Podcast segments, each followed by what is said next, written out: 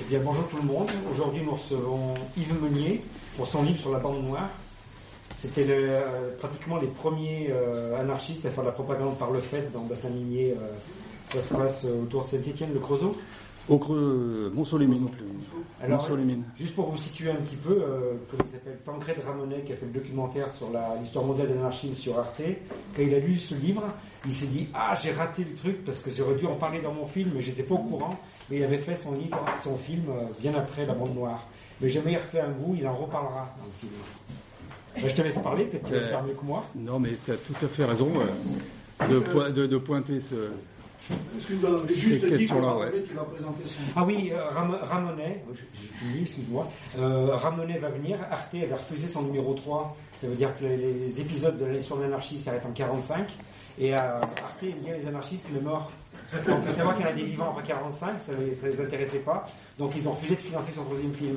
Donc le 27 mai, Tancred Ramonet va venir ici, passer les bandes des bouts qu'on coupait Arte du 1 et du 2, du numéro 1 et 2 du film, et va passer les, les roches du numéro 3, du troisième film sur, euh, sur l'histoire mondiale de l'anarchie. Avec Jean- Jean-Christophe Angot qui sera là, les gens connaissent. Il y aura Claire Ozias qui s'occupera de la partie anarchiste féministe. Et puis donc il y aura aussi Daniel Colson et puis euh, j'espère Laurent Gallet pour les anarchistes à Lyon. Sylvain Satellite. Euh, Vas-y Yves, tu peux continuer. Pas de souci. Tu fais bien de, lancer l'accroche avec euh, Tancred Ramonet et son, euh, documentaire. Euh, on peut commencer par là d'ailleurs. Parce que je ne sais pas si beaucoup d'entre vous l'ont vu. L'histoire de l'anarchisme aujourd'hui, avant on ne faisait pas d'histoire de l'anarchisme. Le seul à l'avoir fait c'était Métron, qui avait fait ça en deux volumes euh, dans les années 70. Et puis euh, après, bon, bah, c'est comme si ça avait disparu, etc. Donc c'est revenu par la petite porte après le mur, euh, la chute du mur en 89, euh, comme une, une option possible d'émancipation anti-stalinienne, anti-autoritaire, qui renaissait de, de ses cendres. Mais il avait finalement jamais disparu. Alors quand Tancred fait son film, effectivement, il oublie, je ne sais pas s'il oublie, euh, une période, c'est celle qui va de justement qui cadre avec ce livre, qui va de la fin des années 1870 jusqu'à jusqu'aux premiers attentats euh, de Ravachol, c'est-à-dire 1892. Et cette période des années 1880, euh, pour les historiens marxisants, attention quand on dit ça, euh, c'est les prémices, c'est la maladie infantile du socialisme. C'est-à-dire, euh, donc euh, bon, on la tourne comme on veut, grosso modo, il y a des irresponsables et des gens responsables. Les responsables, c'est ceux qui créent le parti ouvrier et qui font rentrer dans le parti ouvrier les chambres syndicales et se présentent aux élections. Les irresponsables, c'est ceux qui attendent pas les élections et puis qui sont un peu un peu impatients, donc les responsables. Euh, anarchistes, effectivement, mais pas que. Pas que, on aurait tort de croire que les anarchistes de ce moment-là sont complètement décollés euh, de leurs euh, frères de lutte. Euh, ce qu'a bien vu d'ailleurs Ramonet dans son, dans son reportage, lui, c'est l'ancrage ouvrier de l'anarchisme, les origines ouvrières de l'anarchisme. Et euh, j'avais pas vu jusque-là un documentaire euh, diffusé euh, sur une grande chaîne, etc., qui en parle. Le courant communiste libertaire en France, il est, il est quand même un peu mis sous la table. hein. On n'est pas, on n'est pas en Espagne où le communisme libertaire a eu une grosse importance. Il a été, je dirais, moi, flitoxé par la guerre 14, mais bien avant.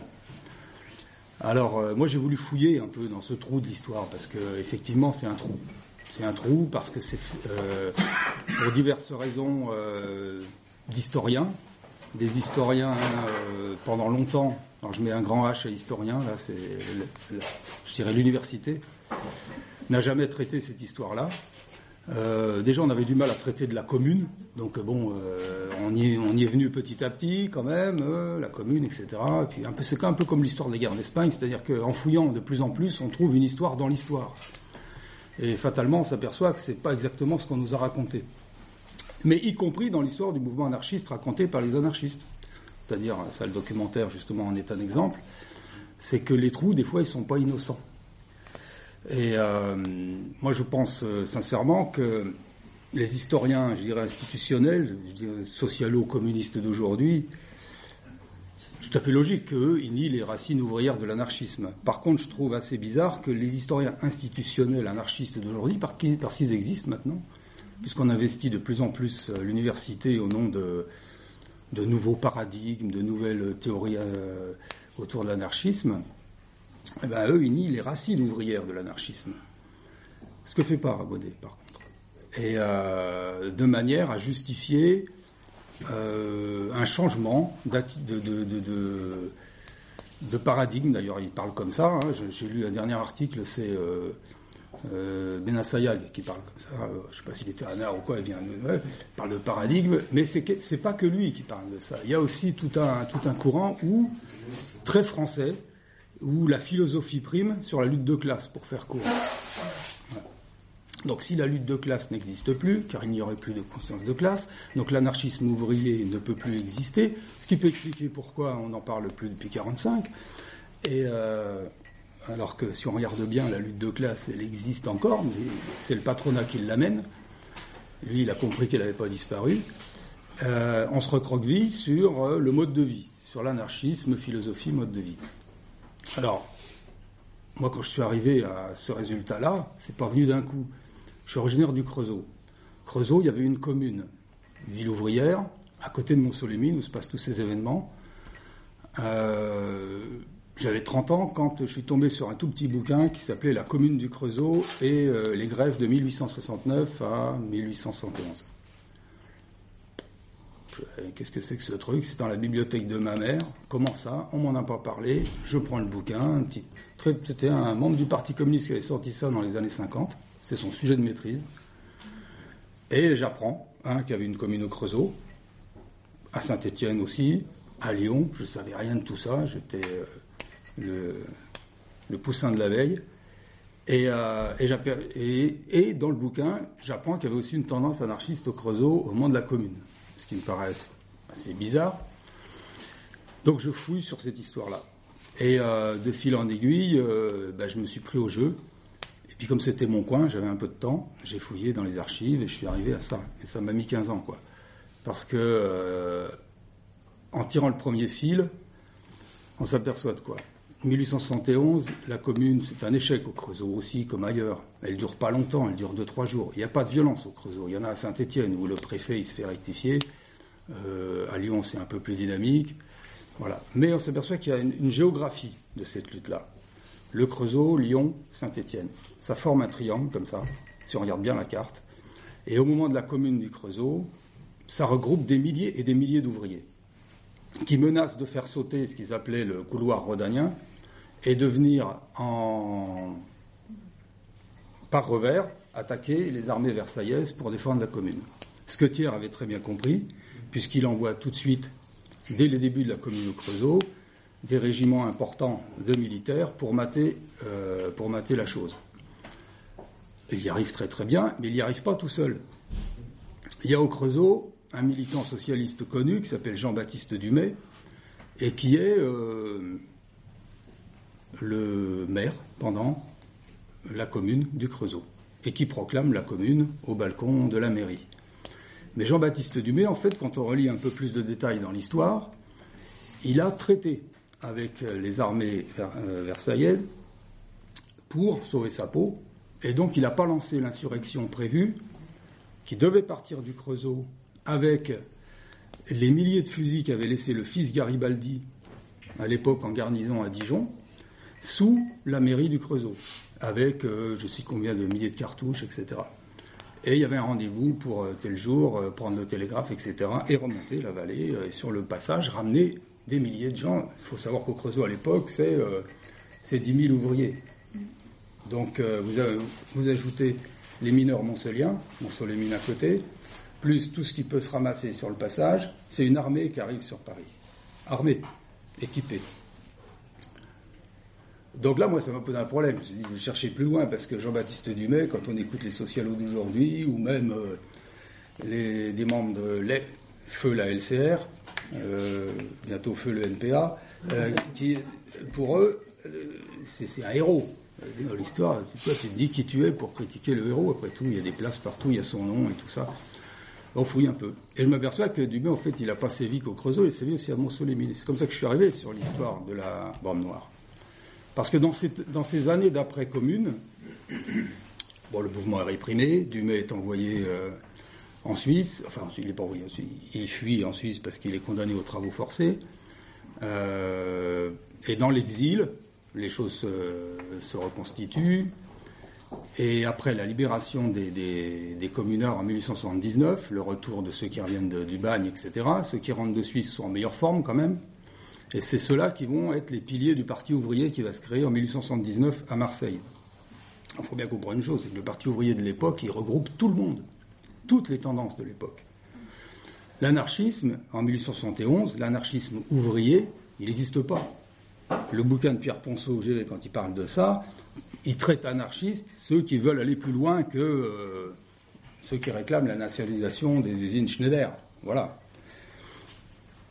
C'est dans l'exil que ça va se constituer. Autour, tout le monde le sait, euh, de la Fédération jurassienne et de Bakounine, et donc euh, où l'idée va être clarifiée, et les exilés suisses vont ramener ça dans le Parti ouvrier. Dubé va en faire partie, très méfiant par rapport à l'anarchiste dès le début. Euh, Malon, par exemple.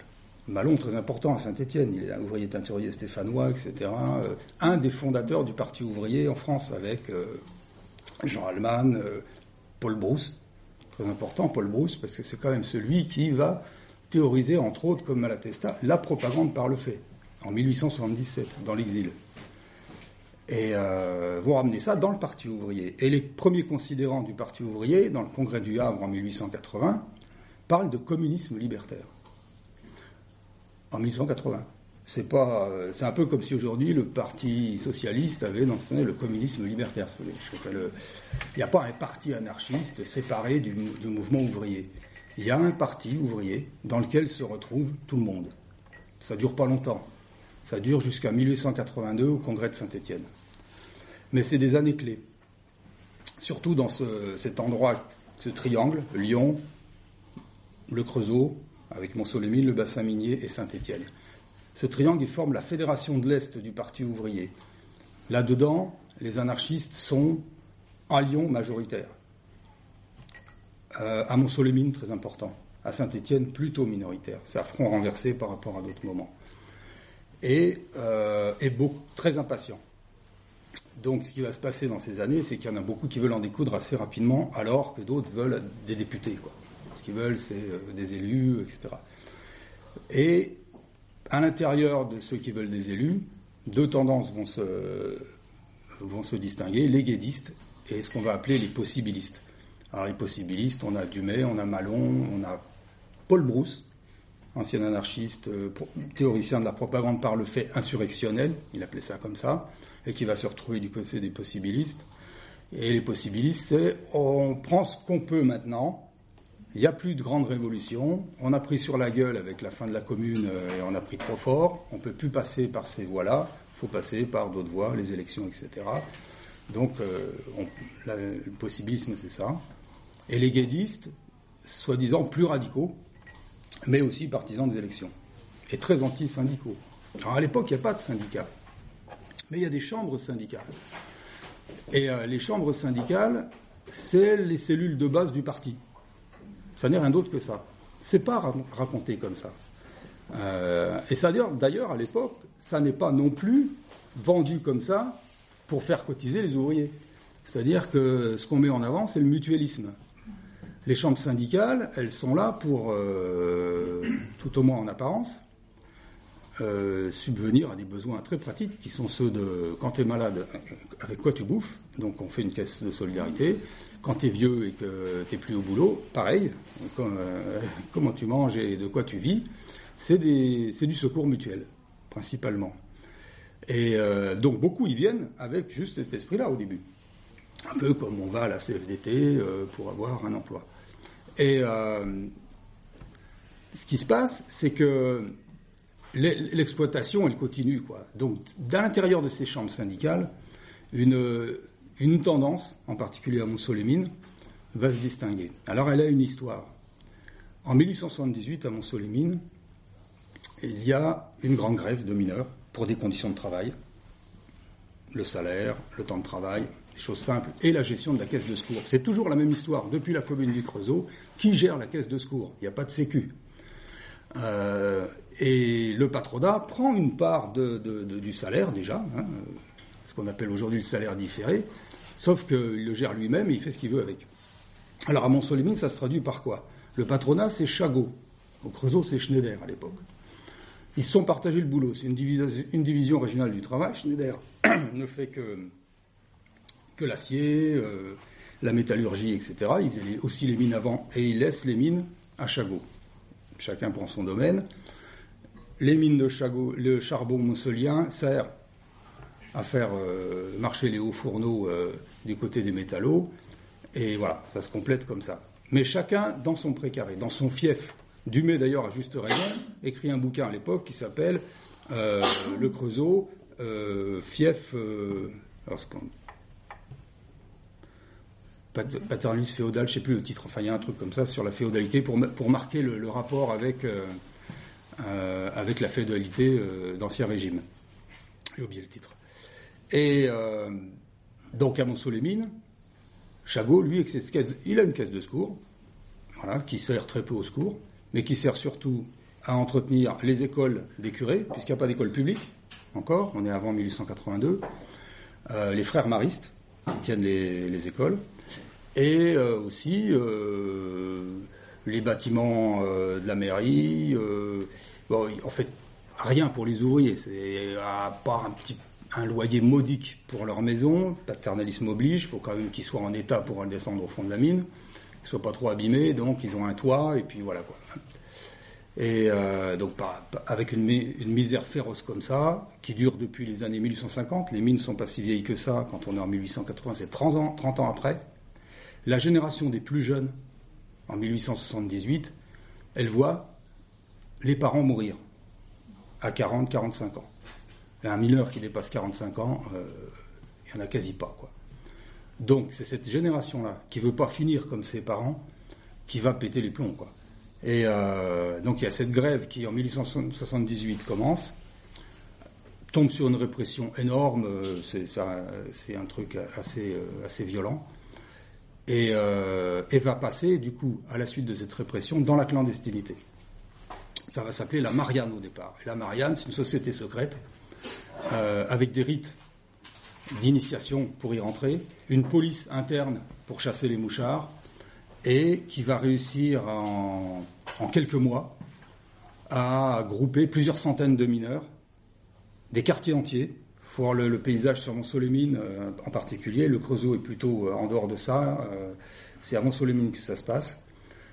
après 1878, c'est très étendu. Il y a Percy-les-Forges, le Magny, c'est des hameaux comme ça, de la campagne autour. Euh, mais sur une géographie assez grande, ça regroupe plusieurs centaines et des centaines de mineurs, quoi, qui vont s'affilier à cette société secrète.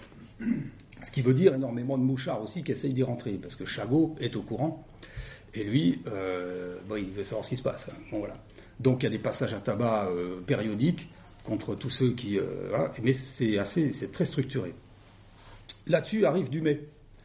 Dumay, il rentre d'exil en 1879, et dans l'optique de monter le Parti ouvrier, il, euh, crée la première chambre syndicale au Creusot, en 1880. La Marianne est là déjà un an et demi d'existence sur Montsolémine. Elle prépare le prochain coup. D'après les autorités, ça devrait être une grève, mais on ne sait pas. Il y a plein de petits incidents, des lettres de menaces, euh, euh, surtout par rapport à l'Église, qu'entretient beaucoup le jésuite Chagot. Donc euh, il y a déjà beaucoup de tensions autour de ça, entre l'Église, le patronat et les mineurs révoltés. Et puis, donc, se créent les premières chambres syndicales. Alors, il essaye d'en créer sur la région de Montsolémine, du Mai. Il veut étendre ça et faire une fédération ouvrière de Saône-et-Loire, dont il serait le secrétaire. Et puis, euh, voir le député si ça marche bien, cette histoire. Et euh, donc, euh, il essaye de leur donner des statuts. Mais quand il arrive à Montsolémine, effectivement, il va créer trois chambres syndicales principales, à Santa Maria en particulier, C'est ce qui est drôle par rapport à ce qui va se passer après, parce que Santa Maria, ça fait très cateau, mais euh, pour le coup, c'est les plus furieux contre l'Église. Et dans ces chambres syndicales, il leur donne des statuts, etc. Donc, visiblement, les mineurs, ils font semblant. Ils se donnent des statuts, ils font des réunions, chambres syndicales. Ils ne peuvent pas se réunir à plus de 20. Il y a une loi à l'époque qui empêche la réunion à plus de 20. Donc, qu'est-ce qu'ils font? Ils se réunissent à 19. Ils ont des statuts, des carnets d'adhérents où ils sont 19 par page. Dans les archives, on trouve ça. Certains ont été brûlés. Il y a eu les émeutes après, je raconterai. Mais c'est. Euh, donc, euh, ils adhèrent à ces chambres syndicales. Mais comme il y a ces petits groupes de 19 qui euh, se réunissent à part, euh, les choses clandestines qui, qui, en fait existaient avec la Marianne perdurent. Ces chambres syndicales, finalement, elles se calquent sur l'ossature de la Marianne, la société secrète. Et les anciens affiliés de la Marianne, ça s'appelle plus comme ça, mais comme ils se réunissent dans les bois, on va les appeler la bande noire. Et c'est le premier qui va les appeler comme ça, c'est le lieutenant de gendarmerie Mout, c'est un personnage assez étonnant, qui, euh, pour le coup, un très bon enquêteur. Lui arrive à, savoir où sont les réunions, quand, comment, et visiblement ce qui se dit. Sûrement pas tout, mais un petit bout. Et euh, donc, bon, lui, il parle de la bande noire. En fait, c'est un nom qui circule dans l'opinion du, lieu, que lui reprend, et qui va se populariser après. Euh, il va se populariser pourquoi? Parce qu'ils vont passer à d'autres actions. C'est-à-dire qu'effectivement, la grève n'a pas lieu, mais en mille, euh, avant août 82, c'est là où il y aura la première émeute, il y a des petits incidents contre l'Église. Des reposoirs religieux qui sont balancés dans les temps, euh, des lettres d'insultes, en particulier contre un curé, le curé Gauthier, c'est lui qui va déclencher les hostilités, euh, un curé de combat, Hein, euh, quand on lit les archives des frères maristes, euh, même euh, ceux qui ont écrit après, on dit, ils disent Gauthier, il est allé trop loin. S'il en avait fait moins, on n'aurait pas pris ça sur la gueule. Gauthier, il a un petit carnet noir, comme ça. C'est le sien, je l'ai gardé. Et, et, il note les noms des mineurs qu'il faut renvoyer des usines, des, de, la mine, parce qu'ils perturbent quoi? Ces enterrements religieux. À l'époque, il n'y a pas de loi euh, qui donne le droit d'enterrer de, euh, hors église. Les cimetières sont propriété des églises. Il va falloir attendre 10-15 ans euh, plus tard pour qu'il y ait une loi de liberté de sépulture.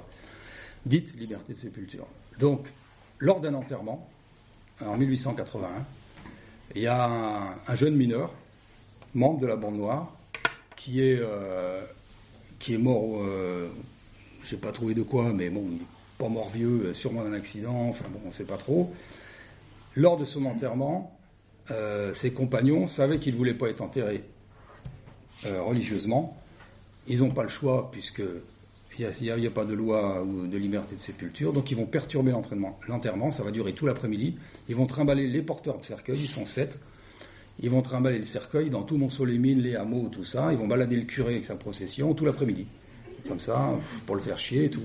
Donc lui, il note les sept noms, et euh, il donne ça à Chagot. Et dès le lendemain, les, mineurs sont renvoyés. Et là, ça met le feu aux poudres. Ça met le feu aux poudres, tout l'été 82. Ça commence par euh, un attentat. Alors, c'est la grande émeute de 1882 du 15 août, où euh, un soir de réunion de chambre syndicale, la Santa Maria se réunit, la pensée et les travailleurs du bois rouleau et euh, la plupart, d'ailleurs cette réunion est officielle, elle n'est pas interdite, etc. Ces réunions ne sont pas interdites. Euh, mais la tendance, que moi j'appelle la tendance bande noire, parce que ça va devenir un label, à l'intérieur de ces chambres syndicales, choisit ce soir-là pour en découdre. Elle a prévu les choses. Ça commence avec une, une sortie euh, pour euh, dévaliser une armurerie où carrément les gars ils laissent leur nom parce que l'armurier leur dit mais comment je vais te payer? C'est la révolution. Quand elle sera faite, on viendra te payer. Mais comment je Mais ils laissent les noms des mecs, ils sont subordonnés. Le gars il prend le papier, alors après, bien sûr. Et, euh, et donc il s'arme, etc. Et puis il déboule. Alors c'est une soirée d'émeute dans un quartier qui s'appelle le Bois du Verne, là où en fait euh, la société secrète de la Marianne avait, euh, énormément et c'est tout le quartier qui est, en, qui est en émeute. Et là, on a plusieurs centaines, 300 à 500 personnes qui sont dans la rue, après avoir fait péter euh, un coup de dynamite sur la chapelle, qui brûlent là entièrement l'intérieur de la chapelle, et qui cherchent le curé Gauthier pour euh, en finir avec lui. À Bois du Verne, c'est à euh, dans Monceau-les-Mines. Et euh, le trouve pas, il est caché, bien sûr, il a prévu son coup, lui. Et, donc, ils savent plus quoi faire, abandonner, donc ils veulent débouler, aller chercher Chagot et le maire. Parce qu'il faut bien trouver une cible. Donc voilà, c'est très spontané, ça. Il n'y a pas, vrai, y a pas de but. bon, ça explose, quoi. Le couvercle a sauté, quoi. Alors, répression. Et après, on va arriver à une autre phase. Je vais pas raconter tout le bouquin, parce qu'après, sinon, euh, personne ne va l'acheter. Mais, euh, répression, mais derrière, on a un phénomène important qui va se passer. C'est-à-dire qu'il y a, cette division dans le mouvement ouvrier qui va se faire. Cet acte violent d'émeute de 1882 va diviser euh, le- le- le- les chambres syndicales localement. Les partisans de Dumay et du possibilisme, qui sont dans les chambres syndicales, vont rompre avec la base remuante de la bande noire. Donc ce mouvement populaire de 1882 euh, va pas être suivi massivement après. Après, on va voir quoi? Une répression qui va emmener un certain nombre de gens en prison. Il n'y a pas de mort, il n'y a pas de fait non plus. euh, bon, il y a une, église cramée. Bon, ils ont eu la trouille. Chagot a emmené les dernières reliques appareillemoniales euh, ce qui restait. Il paraît qu'elles y sont encore d'ailleurs chez les jésuites. Euh, mais donc, euh, mais quand même, la répression est féroce.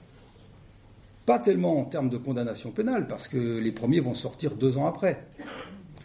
Mais sur le coin, ils n'ont plus de boulot, ils sont morts. C'est-à-dire, en rentrant de, prison, les gars qui, qui ont été pris dans cette histoire-là, euh, il y a le livre ouvrier, hein, tu changes, tu, tu en parlais, ça existait de ton temps aussi. euh, euh, tu, tu passes d'une boîte à l'autre quand tu as été euh, fiché, c'est bon, tu trouves plus de boulot. Et sur le coin, le boulot, c'est que la mine. Il n'y a rien d'autre. Donc, certains vont s'exiler, déjà à l'époque, dont François Juillet, qui va, être dans les, qui va aller dans toute la vallée de- du Gier, se trimballer de- d'employeur en employeur et se faire virer tout le temps. D'autres vont rester sur place, pas mal vont finir alcooliques, euh, contrebande d'allumettes, etc. Ça commence déjà autour de 82 à être un peu... euh. Mais grosse séparation idéologique avec le Parti ouvrier. Le congrès de Saint-Étienne de 1882 marque cette, euh, cette, ce partage. Si apparemment dans l'histoire qu'on connaît bien, les guédistes s'enfuient à Rouen pour faire leur propre congrès et on a deux partis après, la tendance anarchiste est encore présente dans le Parti ouvrier à l'époque. Les Lyonnais, dont Toussaint Borda, ils sont encore. Euh, D'ailleurs, ils participent à ce congrès de, de 82. C'est les seuls qui défendent les agissements de la bande noire euh, et de l'émeute de 82. Mais ils participent pas à la cuisine interne, aux séances privées. Ils participent aux séances publiques. Et à la sortie de ce congrès, ben, on va avoir trois tendances.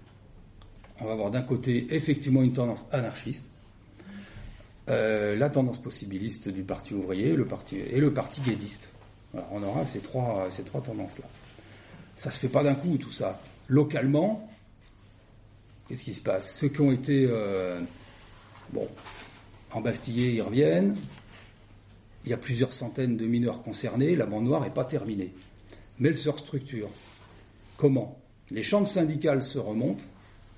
Et là, dans les chambres syndicales, on n'a quasi plus de membres de la bande noire. Il y a une différence idéologique qui se fait et vont se monter les premiers groupes autonomes, euh, groupes libertaires, groupes anarchistes clairement revendiqués là, euh, et qui vont, qui vont continuer les actions. C'est encore la bande noire. On dira les bandes noires du coup, parce qu'elles ne correspondent plus à la première déjà, on est dans, dans autre chose. Mais, mais certains membres étaient déjà là avant. On a une continuité. Et là, les cibles vont se multiplier. On va avoir des attentats contre. euh, alors toutes les croix vont y passer. hein. C'est beaucoup de. C'est des nuits bleues carrément. hein. Euh, on fait sauter euh, croix, les entrées de chapelle, et puis après on passe aux contremaîtres de la mine. Donc les domiciles des contremaîtres de la mine, sous les fenêtres des chambres à coucher avec des plafonds qui s'effondrent et ça, des nuits entières où ça pète de partout, de fin 82 jusqu'à fin 84. Il y a deux ans. Alors, c'est long. Mais pourquoi une histoire comme ça n'est pas racontée avec des tas de faits, etc. Je rentre plus dans les détails, vous lirez tout ça. Moi, ce qui m'a intéressé, c'est euh, ce qu'en dit la presse, par exemple. Faut recouper. Alors, je suis allé voir dans les archives, ça m'a pris beaucoup d'années, ça. Euh, recouper les archives de flics avec les archives de justice qui ont longtemps été euh, inaccessibles. Il n'y a que dix ans où les procès de la bande noire sont mis en rayon à, à, Mâcon et dans le Puy-de-Dôme. Et, euh, et, recouper ça avec la presse et les, les quelques écrits sur le sujet pour voir comment ça s'est passé et pourquoi on n'a pas cherché ces deux années-là, euh, qu'est-ce qui s'est passé. Grosso modo, pour l'histoire officielle de la fac de Dijon, du département d'histoire, la bande noire est une opération policière de A à Z. La théorie du complot.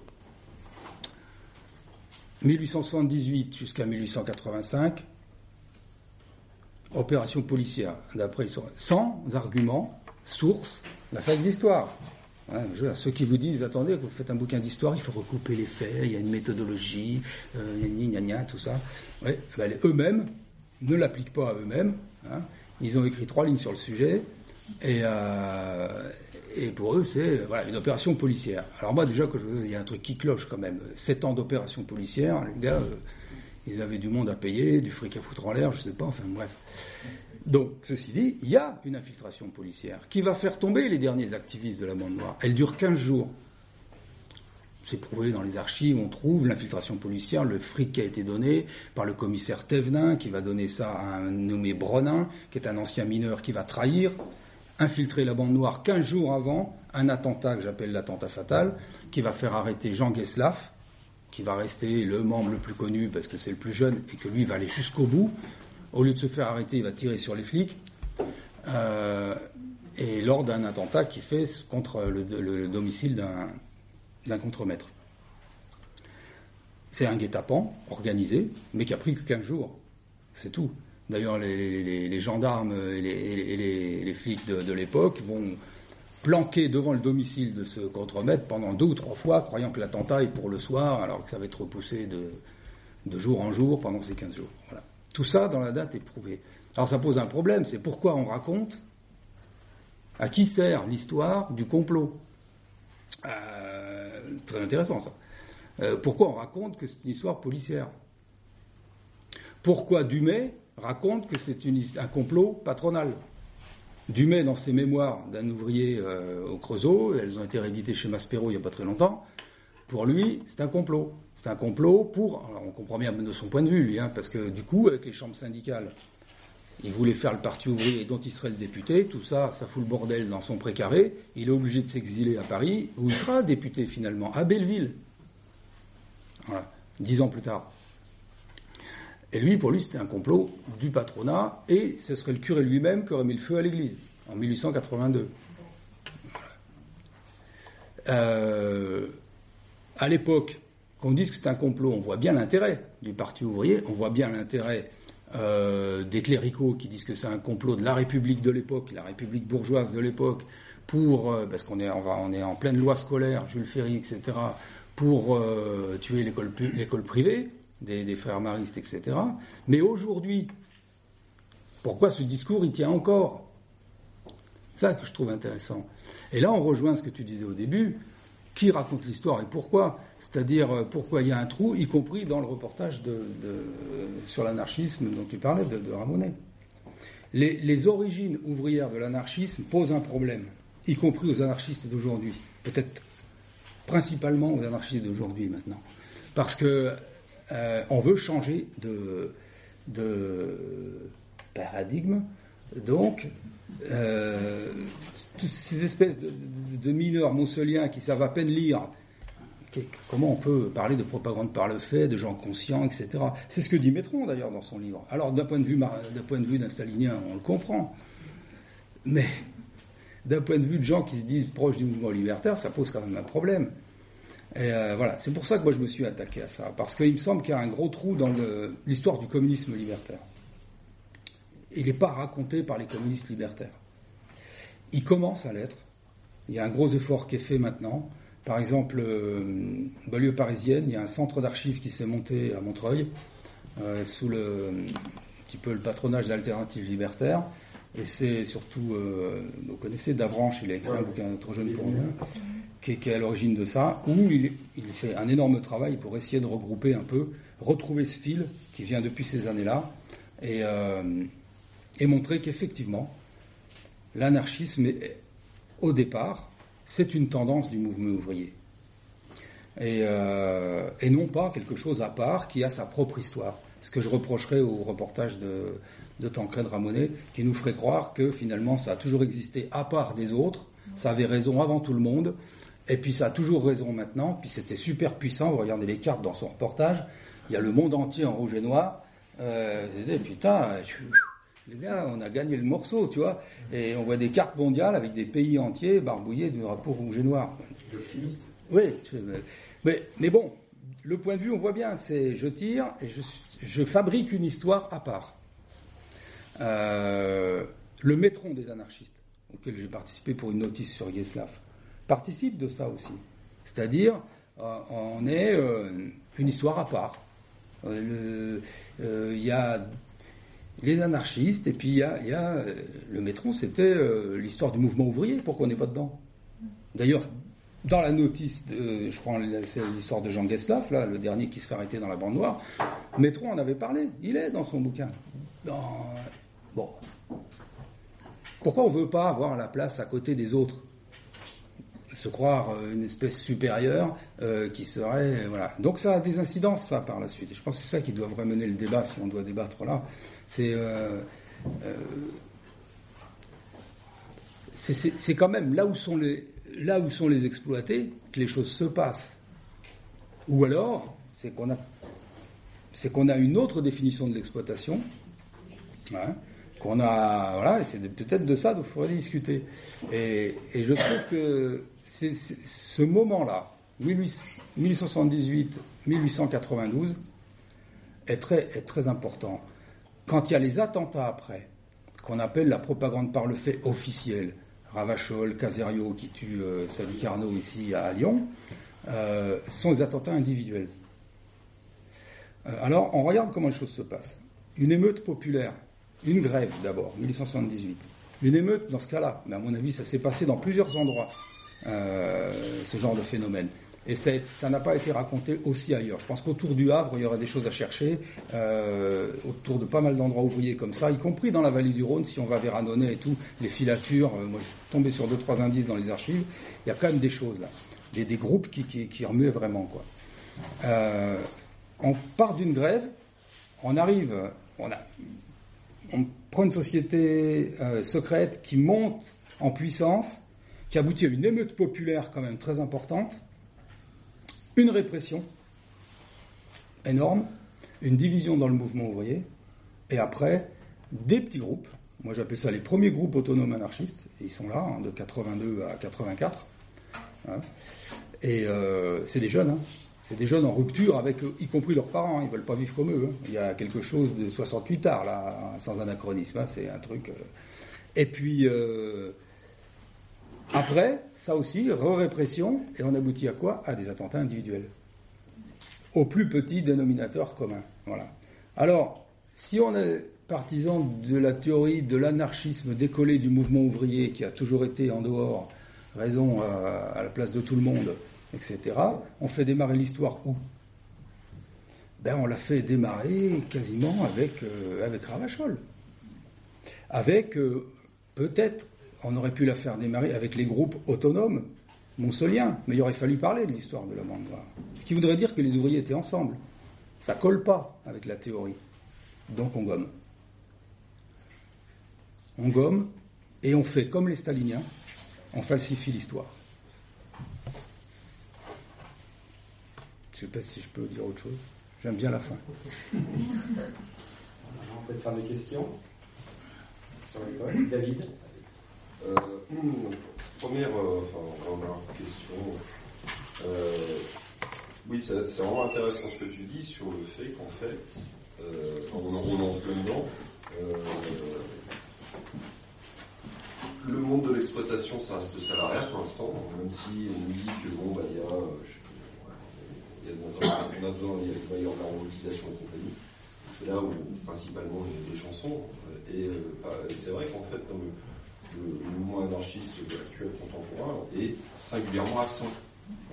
Quand je dis singulièrement absent, on a on a, a quelques syndicats. Il y a la CNT qui est implantée dans des, dans des, euh, dans des coins, nettoyage, etc. Mais paradoxalement, c'est vrai qu'il n'y a pas grand monde on n'entend pas vraiment, la, on n'a pas d'écho de, position singulière qui trancherait avec euh, bah, les grosses euh, centrales syndicales. Euh, moi, je suis à la CGT.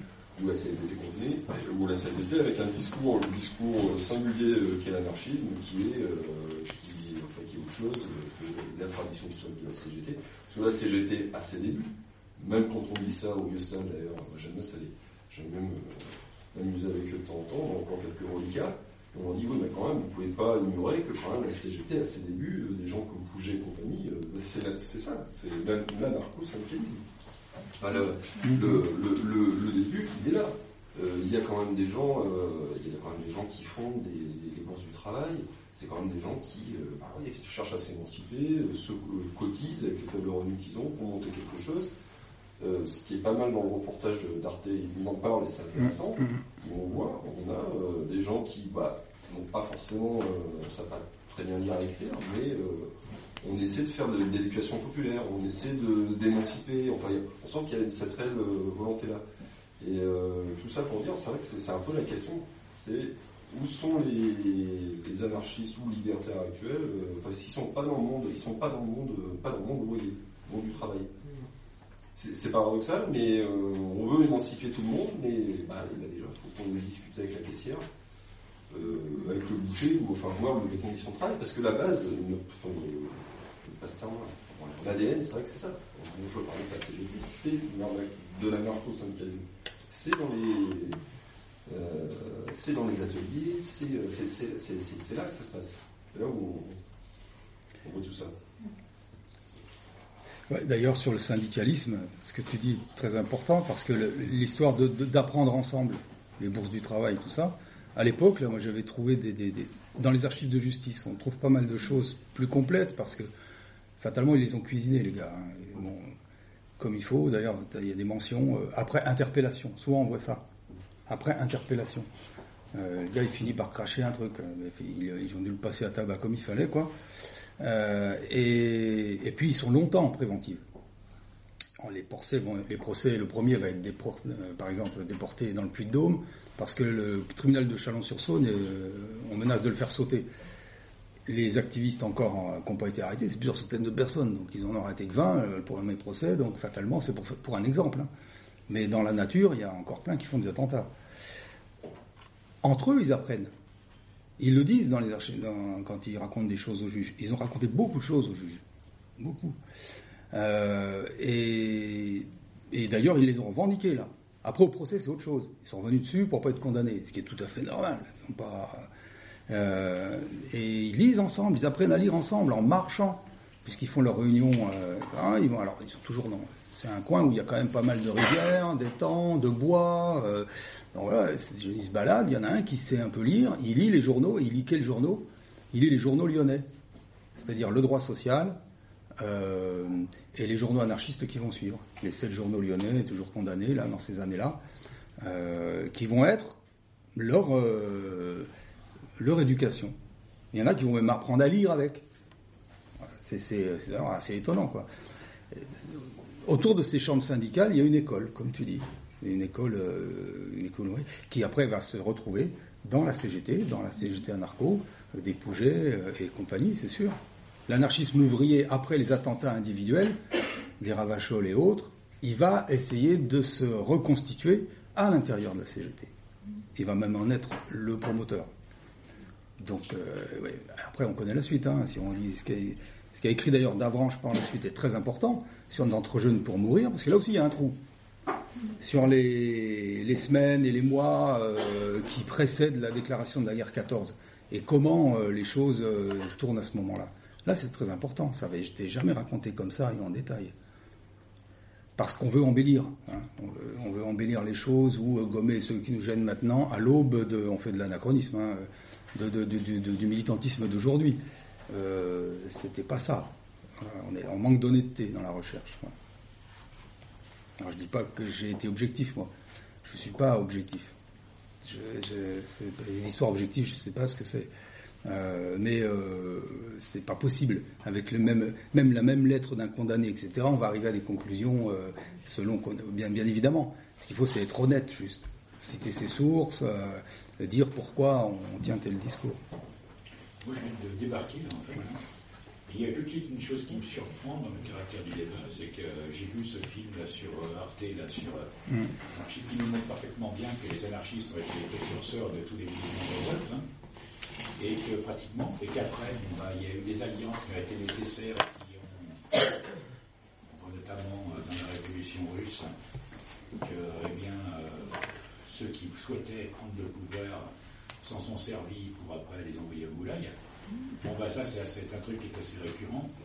Et euh, maintenant, on a, à notre époque, euh, des pouvoirs, parce que le pouvoir, il a besoin, quand, on décide de prendre le pouvoir, euh, il faut mettre en place quelque chose qui permet de trier, on va dire. hein. Alors, on est bien content d'avoir été aidé par là, mais après, on va sélectionner. Maintenant, on a une forme que j'appelle, dans un essai que j'ai écrit d'ailleurs, c'est une dictature du politiquement correct qu'on a maintenant, parce que les gouvernements qu'on a maintenant sont contraints et forcés, on va dire, de faire croire qu'il y a de la tolérance, il y a de l'ouverture, qu'on est bien, on est dans, au doux pays du vivre ensemble, qu'il faut, euh, on écoute machin, on écoute bidule, ce qui est tout, à fait bon. Alors comme maintenant on ne peut plus avoir recours à la, euh, au blasphème, comme c'était au- du temps où les religieux, etc., qu'on ne peut plus avoir recours à des arguments qui sont partisans parce qu'on risque de se faire attaquer et tout, eh ben on a cette dictature du politiquement correct qui fait dire oui ben là votre opinion euh, elle n'est pas recevable euh, parce qu'elle n'est pas formulée dans les bons termes, elle n'est pas ceci, elle n'est pas éligible, elle n'est pas soutenue euh, par des gens qui sont reconnus euh, d'autorité publique. Voilà. Euh, donc finalement, la répression, elle se fait maintenant sous une forme beaucoup plus habile, on va dire, beaucoup plus pernicieuse, on va dire. Et c'est pour ça que moi, là où je m'attaque, j'ai été harcelé dans, au travail, mais je me suis euh, en conséquence. Euh, finalement, cette dictature du politiquement correct, euh, c'est à travers les relations sociales qu'il faut les combattre. C'est-à-dire, j'ai dit aux gens, bon, bah, arrêtez euh, de, de- vous croire ceci, cela, arrêtez de vous regarder, de positionner l'ennemi qui n'est pas en vous, de suivre ce mouvement-là. J'ai envie de dire, lâchez vos vécus. Parce que ce qui m'inquiète, hein, là je te tords du débat parce que je suis au milieu, c'est de dire maintenant, on n'a plus le droit de se lâcher. hein. Moi, quand j'étais dans le groupe Insoumission dans les années 70, hein, où on a soutenu les insoumis au service militaire, etc., et tout et tout, hein, on pouvait traverser une rue en disant vive l'anarchie, à la limite, on se foutait de nous, on rigolait quelque part. C'était pas méchant. Quand on se faisait arrêter, on ressortait le soir même.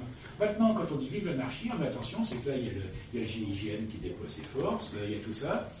Et parce que, pourquoi Parce que, au nom du politiquement correct, nos propos ne sont pas formulés dans les bons termes, c'est-à-dire dans les termes qui sont acceptés. euh, Voilà. Je me permettais de faire cette Ouais, ouais. petite remarque et de dire que si le, si le mouvement ouvrier n'a pas pu intégrer euh, l'anarchisme, même s'il en avait le désir, c'est qu'aussi il y avait quand même des instances syndicales honnêtes au départ qui se sont mis dans cette logique concurrentielle de pouvoir du politiquement correct et qui ont dit camarade machin, ton propos n'est pas n'est plus politiquement correct pour nous. Voilà. Daniel, demandez la parole. Bon, euh, tu veux Tu répondre veux répondre là ou, ou je veux prendre des questions Non, je sais pas, pas, pas ce-. Je reprendrai après sur le. Ouais, non, C'est moi, politiquement euh, correct, Ce que, je- ce que j'ai trouvé, ce que je trouve intéressant, le problème que tu as soulevé, c'est celui du lien de l'anarchisme et du mouvement ouvrier. C'est-à-dire qu'il me semble qu'il qu'il faut tenir ensemble le fait que l'anarchisme est né avant presque le mouvement ouvrier. C'est Proudhon il est né au mouvement ouvrier, mais, pas le mouvement ouvrier libertaire lui-même. C'est qu'en fait l'anarchisme euh, euh, non, j'ai du mal à expliquer, mais c'est. Les deux points qui m'ont paru intéressants, c'est le lien entre mouvement ouvrier et anarchisme, et le deuxième, c'est le fait que l'anarchisme n'est pas une chose séparée. Et effectivement, la question, c'est quels sont les, les mouvements actuels qui peuvent être en prise avec des idées libertaires. Mais c'est pas contradictoire, je suis très confus, excusez-moi, mais c'est pas contradictoire avec cette idée que, que la- l'anarchisme a développé des potentialités extraordinaires dans le mouvement ouvrier sans être lié forcément au seul mouvement ouvrier, puisqu'il est lié à toutes les situations de. et c'est vrai qu'un point avec lequel je serais d'accord avec toi, mais je ne sais pas exactement ta position, celle- que j'ai comprise, c'est que l'anarchisme transformé en, famille idéologique, ça devient un musée où ça perd. euh, c'est- L'anarchisme, il, il a toujours été en prise dans la vie réelle, en prise avec la, avec la vie de tout le monde. euh, Il me semble que c'est ça que tu as dit dans ouais. préciser. Et très- peut-être quelques bémols, mais c'est. euh, euh, comment dire Oui, c'est vrai, mais je vais revenir aussi sur ce que le camarade disait juste avant, ou le compagnon, faut faire attention des fois. Non, mais hein. Camarade, compagnon. dit, euh, Il y a des instances, le mec dit camarade. Euh, faut faire attention. Mais euh, sur le politiquement correct, parce que quelque part ça se rejoint, ça se rejoint. Mais euh, oui, Daniel, c'est pas, une chose pour moi. Ce que j'en pense, je pense qu'effectivement c'est pas une chose séparée. Que mais quand tu dis que ça fait partie de, de, de- qu'il est partout et que ça ferait partie de, toutes les choses de la vie, tu vois. Il y a la domination. Ouais, et c'est là où moi je te rejoindrai pas parce que justement en faisant ça, il y a, je le sépare si je dis, si je dis ça. Euh, mais, mais quelque part, je, je, je conçois cette position, elle existe. Euh, euh, je dis, je vais pas lui enlever, les, je, je suis pas le donneur de tampon, tu vois. Je vais enlever l'étiquette à anarchiste euh, comme le faisaient certains. euh, toi tu l'es, toi tu l'es pas parce que tu Ça n'a pas de sens ça. Euh, Effectivement, certains vont le trouver à d'autres endroits et tout ça. Euh, moi, je me suis attaché à l'histoire de l'anarchisme ouvrier, effectivement. Donc, du coup, je lui ai mis un début et je lui ai même mis une fin. Un peu pour, que j'espère provisoire, pour rejoindre ce que tu disais tout à l'heure, et j'espère bien qu'on retrouvera ce chemin-là. Mais parce que pour moi, avant, avant l'anarchisme révolutionnaire de Bakounine, d'ailleurs c'est raconté dans Partant, euh, le reportage, effectivement, on va mettre Proudhon, si on veut faire un début. Certains l'ont même fait re- remonter à Protagoras, l'anarchisme. Je veux dire, on. Juste le titre. Ah, voilà. Mais euh, tu vois ce que je veux dire? C'est voilà, mais parce que là, on se place pas sur le même plan. D'un point de vue philosophique, tu peux le faire remonter où tu veux. C'est pas un souci. Le curseur, c'est toi qui le donne. Ta philosophie, euh, etc. Tu vois ce que je veux dire? Euh, Si tu admets qu'il est dans toutes les choses de la vie. Euh, moi, je pense qu'il il peut être effectivement, d'un certain point de vue philosophique, dans toutes les choses de la vie. Mais l'histoire qui m'intéresse, dans ce, petit précaré obsessionnel que j'ai, effectivement, c'est l'anarchisme ouvrier quand il se déclare révolutionnaire. Voilà. Et effectivement, il apporte énormément au mouvement ouvrier à ce moment-là. Et pour rejoindre ce que disait le camarade tout à l'heure, par contre, euh, effectivement, il va se faire barrer. Moi, je le montre bien avec les histoires des potentats locaux qui veulent en faire autre chose, un outil électoral et tout ça. Ça, ça a toujours été, je veux dire, ils ne sont pas changés jusqu'à aujourd'hui. Euh, mais il est aussi responsable lui-même de sa propre défaite dans le mouvement ouvrier. Euh, c'est bien montré d'ailleurs à certains moments, je trouve pas assez, parce que je- malhonnête le moment où il prend euh, Tancred montre la fin de la révolution russe et montre euh, Sur la plateforme. sur la plateforme. Euh, Ouais, je veux dire, euh, d'ailleurs, d'ailleurs, quand ils lisent, quand ceux qui ont vu le reportage, on voit le, le document de la plateforme. Alors, la plateforme, on va expliquer un peu ce que c'est, c'est très intéressant. Euh, la plateforme d'Archinov, c'est un texte.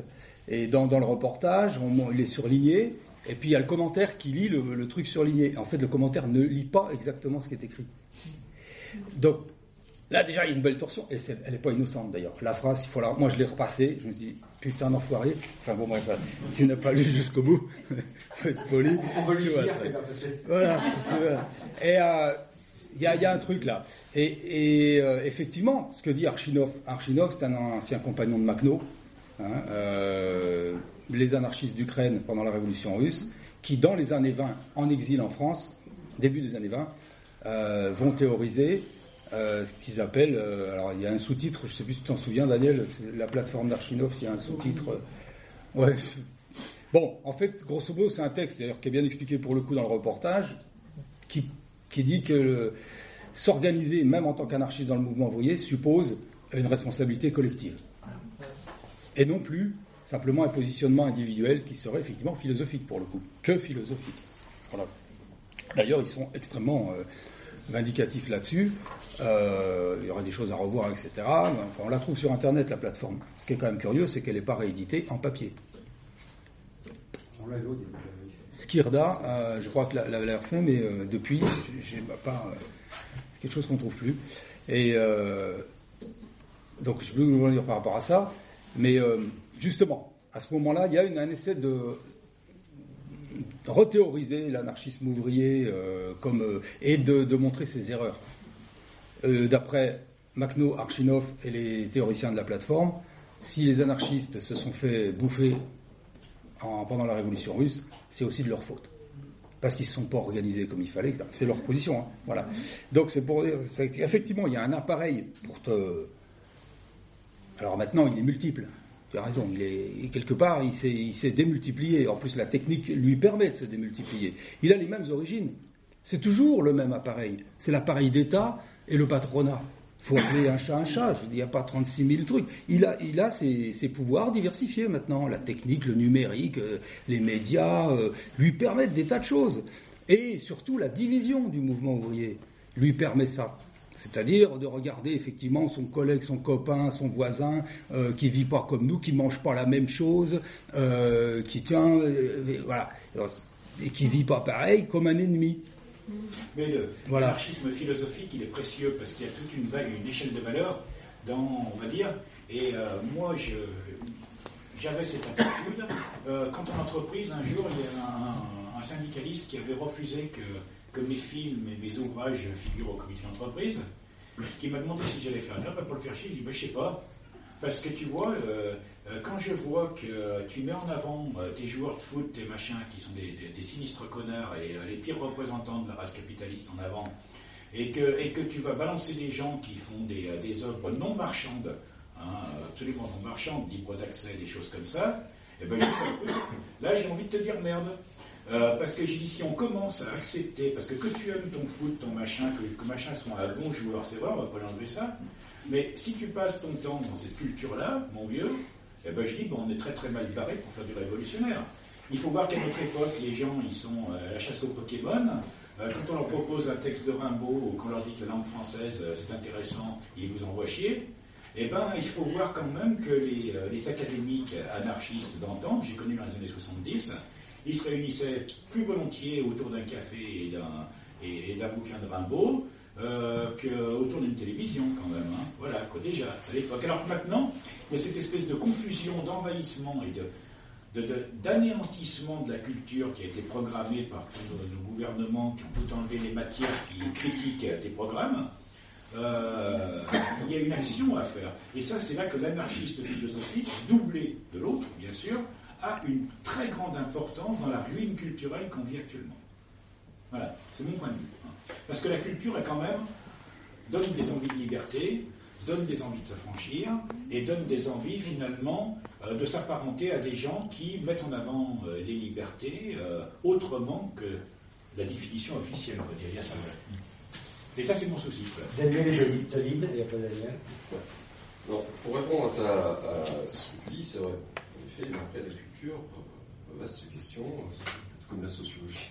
mais, euh, la culture, c'est tout rien à la fois. Je veux dire, ça peut être euh, la, la- la culture, ça peut être, ça peut être extrêmement passionnant euh, si c'est descendu d'un piédestal, enseigné correctement et abordé sous des angles, euh, sous des angles intéressants Critique. euh, critique. C'est- Moi, je pense que c'est ça.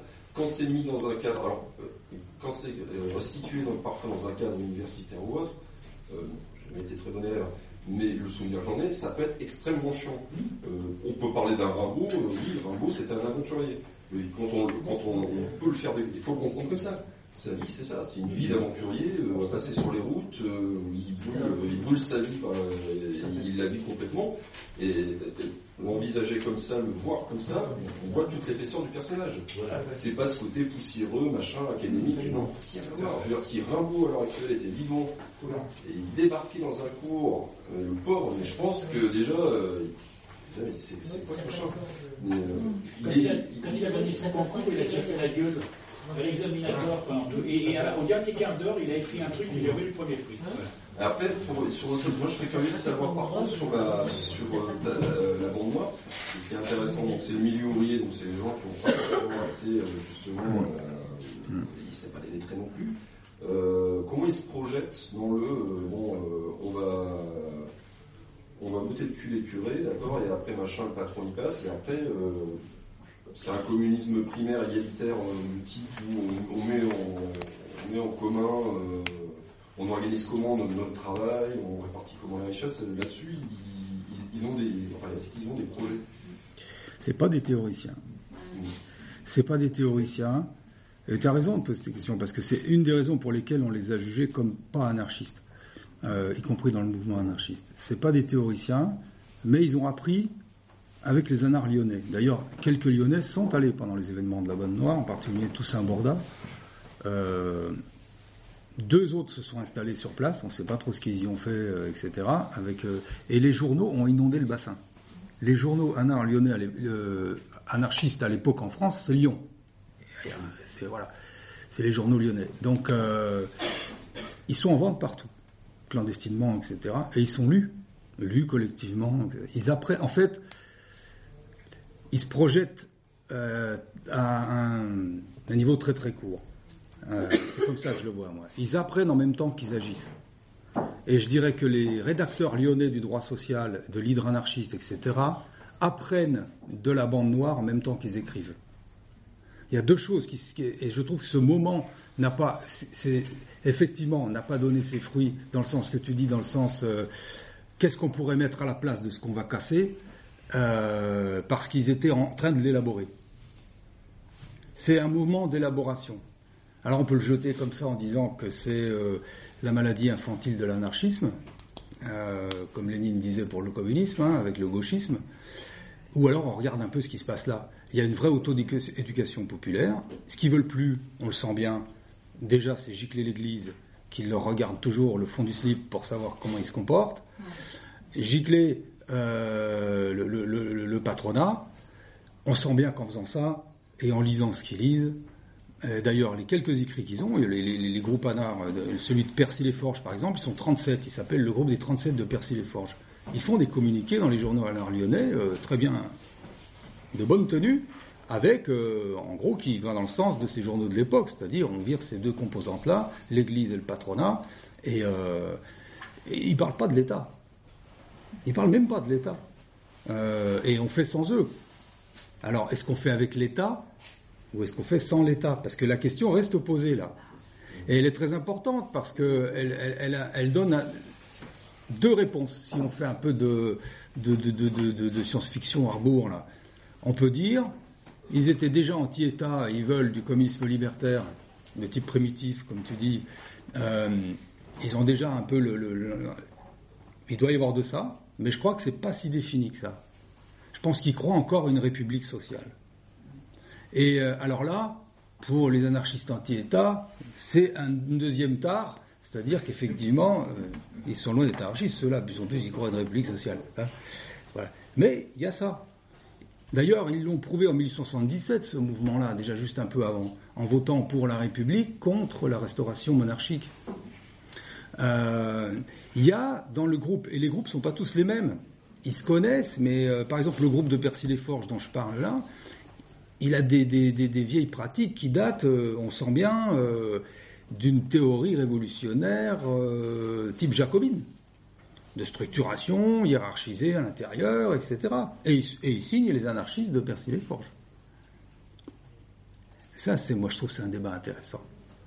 Parce que euh, on vise pas à chercher dans l'histoire, en écrivant l'histoire euh, des anarchistes, les fois où ils ont été les plus purs, exempts de tout saleté étatiste et, euh, et saleté euh, marxisante, pour en faire un mouvement super propre dès le début. Non, on vise à regarder la réalité telle qu'elle est, comment ils sont positionnés par rapport à une situation.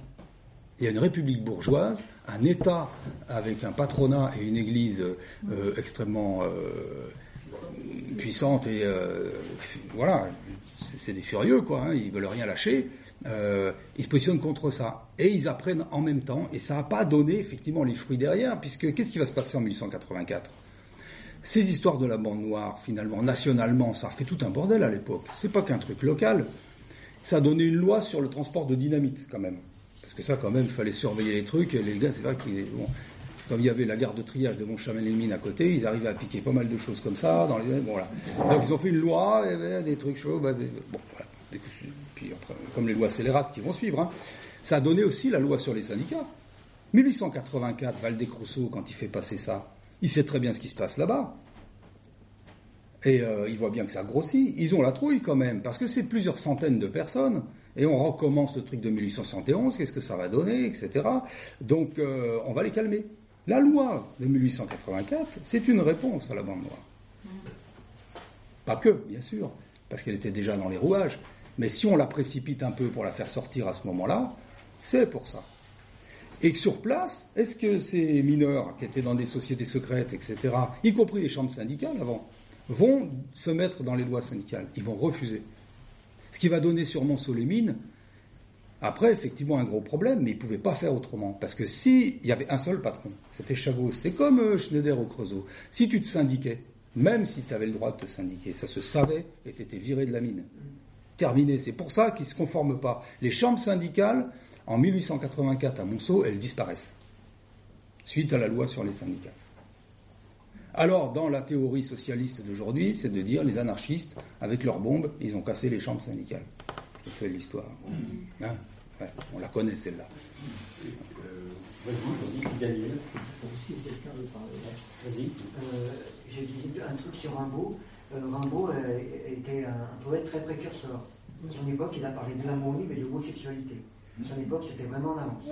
Extrêmement en avance. Ceci dit, l'homosexualité, il n'a pas fait qu'en parler. donc Oui, oui, non, il a avancé les textes, il a C'était-. Je suis d'accord, c'est une boutade. C'est quelqu'un qui, qui, Il y a deux écrivains actuellement qui sont très appréciés par les jeunes, c'est Baudelaire et Rimbaud. Oui, oui. Baudelaire est énormément aimé par les jeunes, de, de, de, de n'importe quelle génération. Il est vraiment. euh, parce qu'il a une modernité Oui. Mais il y a- la, la question qu'on pose là, parce que finalement elle traîne hein, d'intervention à intervention, c'est la question du mode de vie aussi. C'est euh, que est-ce que quand même dans mon mode de vie, j'ai quand même moyen de pas être de pas être complètement con quoi. Je peux, je peux faire des choses quoi. Je peux euh, voilà. Oui, bien sûr. Est-ce que ça s'appelle l'anarchisme philosophique? Est-ce que ça s'appelle euh, aux gens tu- qui, tu- euh, vois? n'ont pas de culture. hein. Oui, oui. je- Parce que j'ai de la chance. hein, c'est, un choix qui est conditionné par un cheminement. Moi, je crois que, si aussi, tu veux, hein, je crois que les- les- les jeunes dont je parle à l'époque, ils ont une culture. Ils sont en train de la forger. Voilà. Ils, se la forgent entre eux. Voilà. C'est une culture ouvrière euh, de, de- de- de- lutte. Et, euh, et même, il y a une esthétique de la lutte. Dans les lettres qu'ils envoient à leur famille, tu perçois ça. Il y a quelque part, il y a des moments, il y a des, il y a des, il y a des phrases fabuleuses d'amour. Le mec qui est en tôle depuis 4 ans, qui écrit à sa copine, puis en fait, bon, il sait qu'en sortant, il n'en aura plus, hein, c'est clair, quoi. Et, euh, voilà. Et euh, il, y a, des- il y a des trucs puissants, quoi. Le gars, il est. euh, voilà. Et oui, il y a toute cette esthétique. De mode. de- ça se rejoint, si tu veux. Le, le problème que j'ai, moi, avec. le- les, théories de la philosophie anarchiste euh, décollées du reste, ce qui n'est pas le cas ici. hein, Daniel disait qu'il faut que ça marche ensemble, mais il y a toute une branche quand même qui a théorisé le fait que ça ne peut pas passer par autre chose que se changer soi-même. Hein, Donc si on si n'en fait que ça, on fait pas grand-chose. Hein, enfin, pour soi, on fait beaucoup. Mais euh, ce qui est déjà pas mal pour soi, après tout. euh, on peut prendre soin de soi, c'est bien, quoi. Mais d'un point de vue révolutionnaire, ça avance pas parce que l'humain, c'est un animal social. Euh, il produit avec les autres, euh, il chôme avec les autres, il baise avec les autres. Euh, baiser tout seul, c'est bien, mais c'est bien avec les autres. Et euh, voilà. C'est, c'est- voilà. Le problème que ça me pose, moi.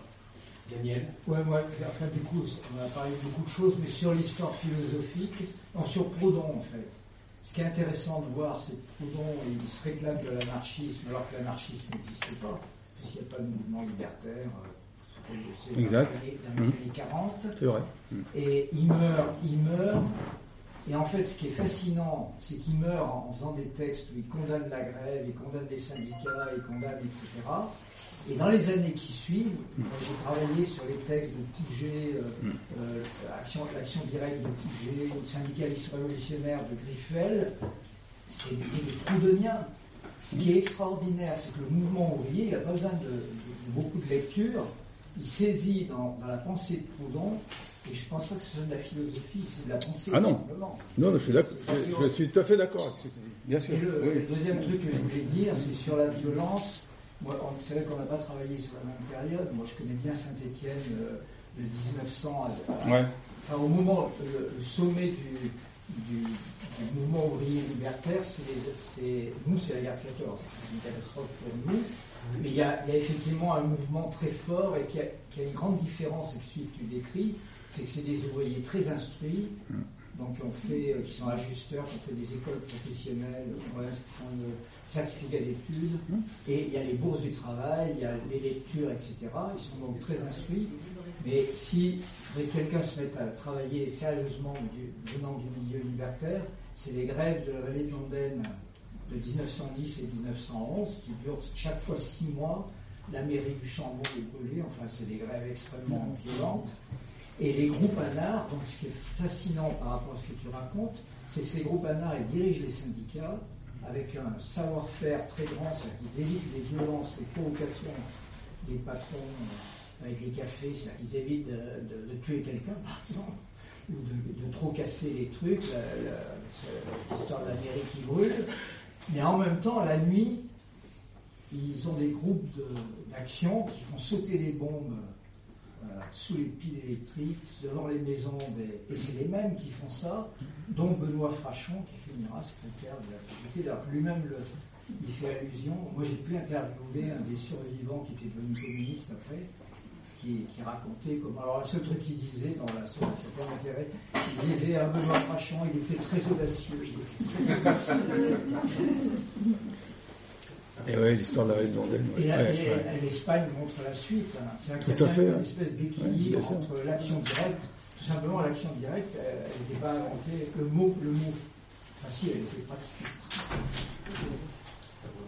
Oui, allez-y, allez-y. Euh, moi, je un que j'entends aujourd'hui.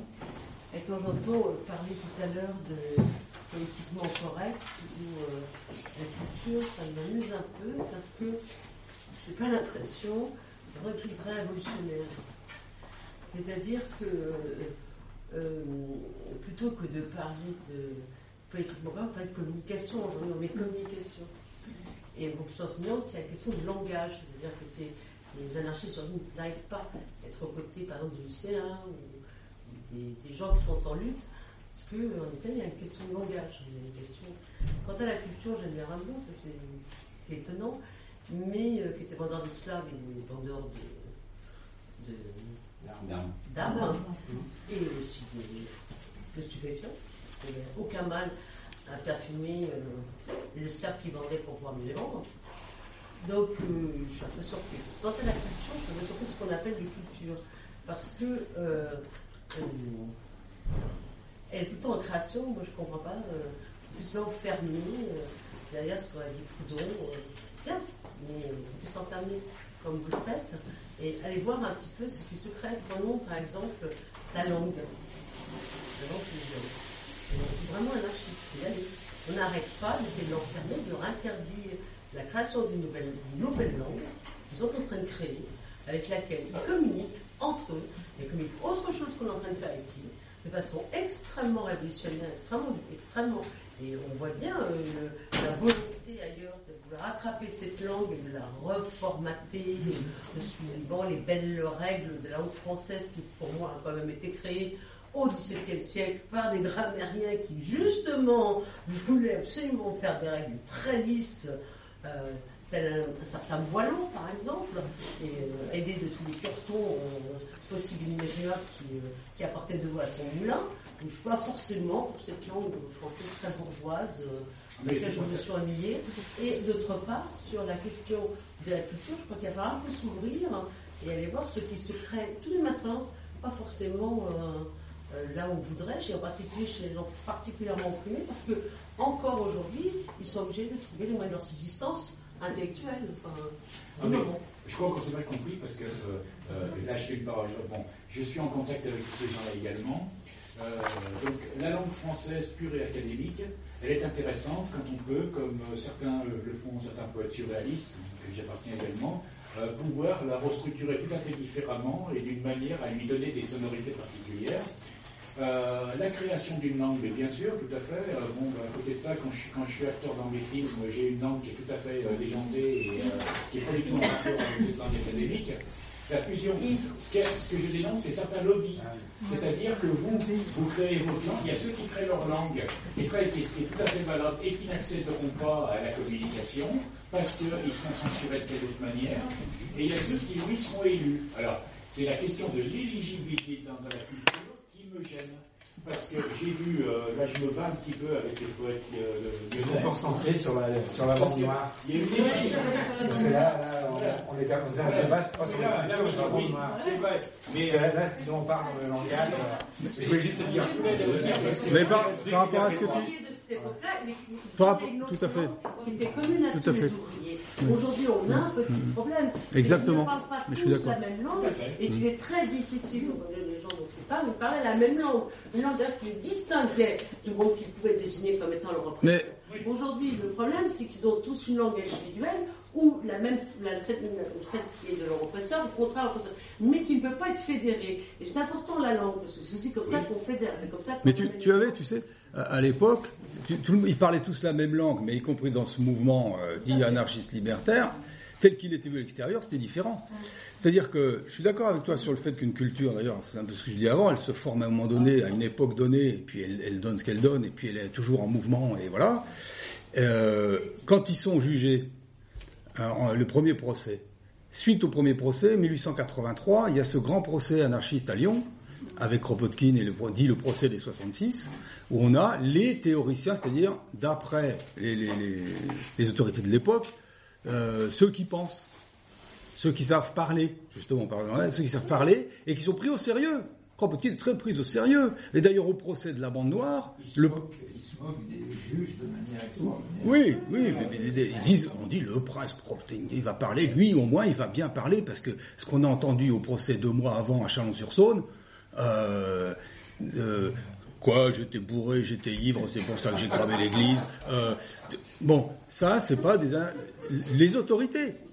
C'est-à-dire que oui, mais on montre bien que d'un point de vue, d'un point de vue différence de, de langage, de- là, pour le coup, y compris à l'intérieur du si, si bien que même le premier avocat de la bande euh, les fait passer pour des crétins finis parce qu'ils parlent pas comme on doit parler, euh, etc. En disant Ah, de toute façon c'est des crétins, euh, ils ont de manière à ce qu'ils soient. Alors d'un point, ils n'avaient pas le choix. Eux. Autant passer pour un crétin et moins de temps en tôle. Et bon voilà. Mais d'un point de vue de la défense, ça pose un autre problème. Les gens qui étaient avocats à l'époque, c'est la guerre et Millerand. Millerand va être président du Conseil après, dans les années euh, début du, 20e, socialiste. Sa carrière va se jouer là. C'est-à-dire qu'effectivement, avec, je prends les éléments de langage bourgeois de l'époque, on fait carrière sur le dos de d'actions, euh, de, voilà, etc. Et qui ne sont pas reconnus comme de la culture, c'est reconnu comme de la merde. hein, voilà. Et par contre, on va prendre chez eux, reclus à l'époque, euh, l'avocat, il dit reclus, Kropotkin, voilà des anarchistes. Ceux-là, c'est pas des anarchistes, on peut pas les... euh. Et, et donc, euh, et quand, même Toussaint Borda, qui est quand même un des, rédacteurs du droit social lyonnais, euh, il est vilipendé par, euh, par l'avocat en disant que c'est un crétin fini, euh, pas sérieux, etc. Et que, alors que Toussaint Borda va être condamné comme Kropotkin sur le procès des 66, sur le banc d'à côté, hein, ils sont ensemble. C'est pas voilà. Mais d'un point de vue bourgeois, effectivement, il faut parler comme ça. Il y a une culture bourgeoise de tout temps. Je pense que c'est peut-être que je ne vais pas travestir tes propos, mais elle existe aujourd'hui. Et il y a un gros parallèle à faire avec les jeunes de banlieue, avec le parler des, des etc.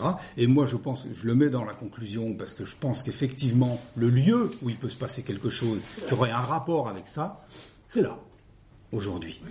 Parce que les prolétaires, les prolétaires d'aujourd'hui sont là. L'ont parfaitement bien compris. Oui. Parce que euh, ces jeunes qui avaient une propre culture dans ces banlieues en 2005, pendant que personne n'a regardé de leur côté, et euh, pendant que le pouvoir disait regardez, toutes les feux, ce sont des anarchistes nouveaux, ils avaient déjà développé une nouvelle culture, ils avaient déjà développé une nouvelle langue, ils avaient déjà développé une Exactement. révolutionnaire de révolte. On n'y est pas allé. euh, et et les, les, les sont dit ah, Ah. Nous, on, parle la même langue. On comprend ce qu'ils disent. Ils sont allés. On fait, on fait le résultat. Moi, ce que je disais, c'est que. Ah, Oui. Il y a- moi, je voulais revenir un peu sur au niveau de la culture des, euh, des, euh, des révoltés de la bande noire. Je me dis, tu disais qu'ils lisaient beaucoup de livres lyonnais. Dans, dans le bouquin de Laurent Gallet là, sur Sivost, ils disent que dans la Guillotière et dans Lyon, il y avait à peu près 12 ou 18, je crois, revues, revues anarchistes. Il y en avait qui étaient tirés à 12 000 exemplaires. Donc, ça, il y avait une diffusion énorme. Puis, C'était ils énorme. lisaient Ouais. sur le Creusot. À l'époque, il y avait des sortes de bibliothèques itinérantes qui passaient d'un militant à l'autre. Donc, vous avez quelques livres, vous n'avez pas d'argent. Donc, au niveau de la culture ouvrière, ils avaient fait très peu d'écoles. Et quand on voit certains comptes rendus de procès, dans genre, je sais pas, Jacob, par exemple, au procès d'Amiens, on tombe par terre au niveau de la qualité des écrits. Quand on voit Ravachol, il écrit pas grand chose. Et quand il dit au juge pourquoi, il- pourquoi il s'est révolté, euh, c'est quand même d'une bonne teneur. Donc, même les gens qui n'avaient pas beaucoup de culture au départ, pas beaucoup d'écoles, entre eux, quand même, ils essayaient toujours de s'élever, les anarchistes. Mais il, me semble hein, que c'était vraiment une culture différente. Bon, après, euh, allez, on, on revient. Il y avait euh, ceux qui, ont- qui ont parlé le moins. Alors, David, Daniel et toi. Ah. Euh, oui, Bernard, Bernard avant, avant Bernard. Excuse-moi, mais moi, c'est l'âge. hein. Euh, pas pour bien longtemps. Je veux juste euh, ce que tu as dit sur les anards aujourd'hui qui ne seraient pas dans les syndicats. Euh, juste pour te rappeler un petit peu, moi je suis arrivé sur le marché du travail dans la fin des années 60. J'étais maçon coffreur.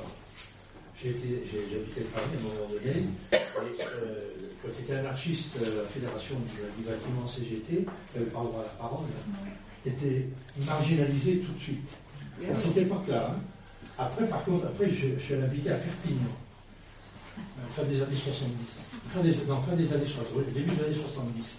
Et à Perpignan, il y avait un contexte différent.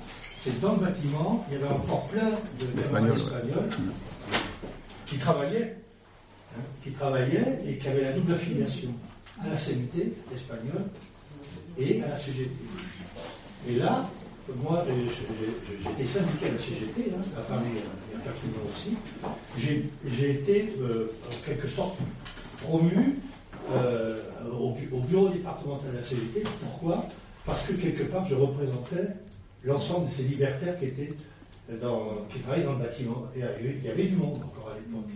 Il y avait encore beaucoup. vois. Et, et, euh, par contre, euh, euh, quand il y a eu des, des- des- des mouvements de grève dans des usines où des jeunes travailleurs, qui eux étaient bien, qui étaient bien français, il y a pas mal d'usines là-bas qui, qui fabriquaient des machines pour l'industrie fruitière, pour calibrer des fruits, etc., les trier, des trucs comme ça.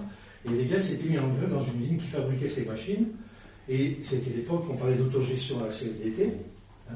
et les gars ils ont dit, ils étaient à la CGT, eux. et on va, on va, euh, on va faire, euh, on va gérer notre boîte nous-mêmes pendant la grève, pour récolter des fonds, pour se payer, etc. Un petit peu le principe de libre.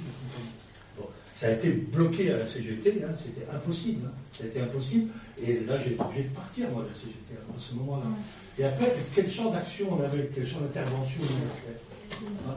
Et du coup, là, je, je rejoins un peu la, la bande noire, c'est qu'en fait, le, le champ d'intervention dans lequel j'ai pu agir, avec un petit peu d'efficacité, c'était tout, tout à fait le monde du travail, mais c'était des, luttes écolo, des luttes pour les radios libres, et des trucs comme ça, quoi. Hein, de- le féminisme, hein, avec le droit à l'avortement, des trucs comme ça, qui pour moi sont directement liés aussi à l'émancipation. Je suis pas bien d'accord de par le monde ouvrier, c'est pas que l'usine, quoi. Hein, les ouvriers, ils, ont une vie aussi ailleurs, il faut, c'est, c'est- c'est la totalité de, tous, de tous les champs de, de la vie humaine qu'il faut, qu'il faut euh, intégrer. hein. Donc il n'y a, pas de vue de les séparer, quoi, quelque part. Voilà, c'est Oui, ben, je suis d'accord avec toi, c'est la totalité de la vie humaine. Ceci étant, euh, quand, tu, quand tu dis que je suis d'accord avec toi aussi que c'était très difficile d'intervenir à la CGT, hein, en tant que. Bon, actuellement, je ne dis pas que c'est parfait, mais euh, au, au sein de la CGT, il y a euh, une organisation, une organisation, il y a un bulletin interne à la CGT qui est parfaitement accepté, même s'il y a des vieux tels dinosaures qui, continuent à, à froncer des, des sourcils, c'est les communistes libertaires de la CGT. Il y a un blog des communistes libertaires de la CGT. Il y a des camarades de communistes libertaires de la CGT qui sont à Montreuil et qui se sont fait élire dans les commissions exécutives. À Villeurbanne également, il y en a deux ou trois dans les commissions exécutives, dont moi. hein, bon, voilà. Je veux dire, la CGT, il faut que ce soit de nouveau la CGT des origines. Il faut se battre. La Faut pas laisser, faut pas laisser, faut pas laisser à, faut pas la CGT à des, à des Communistes. Martinez, à des communistes libertaires.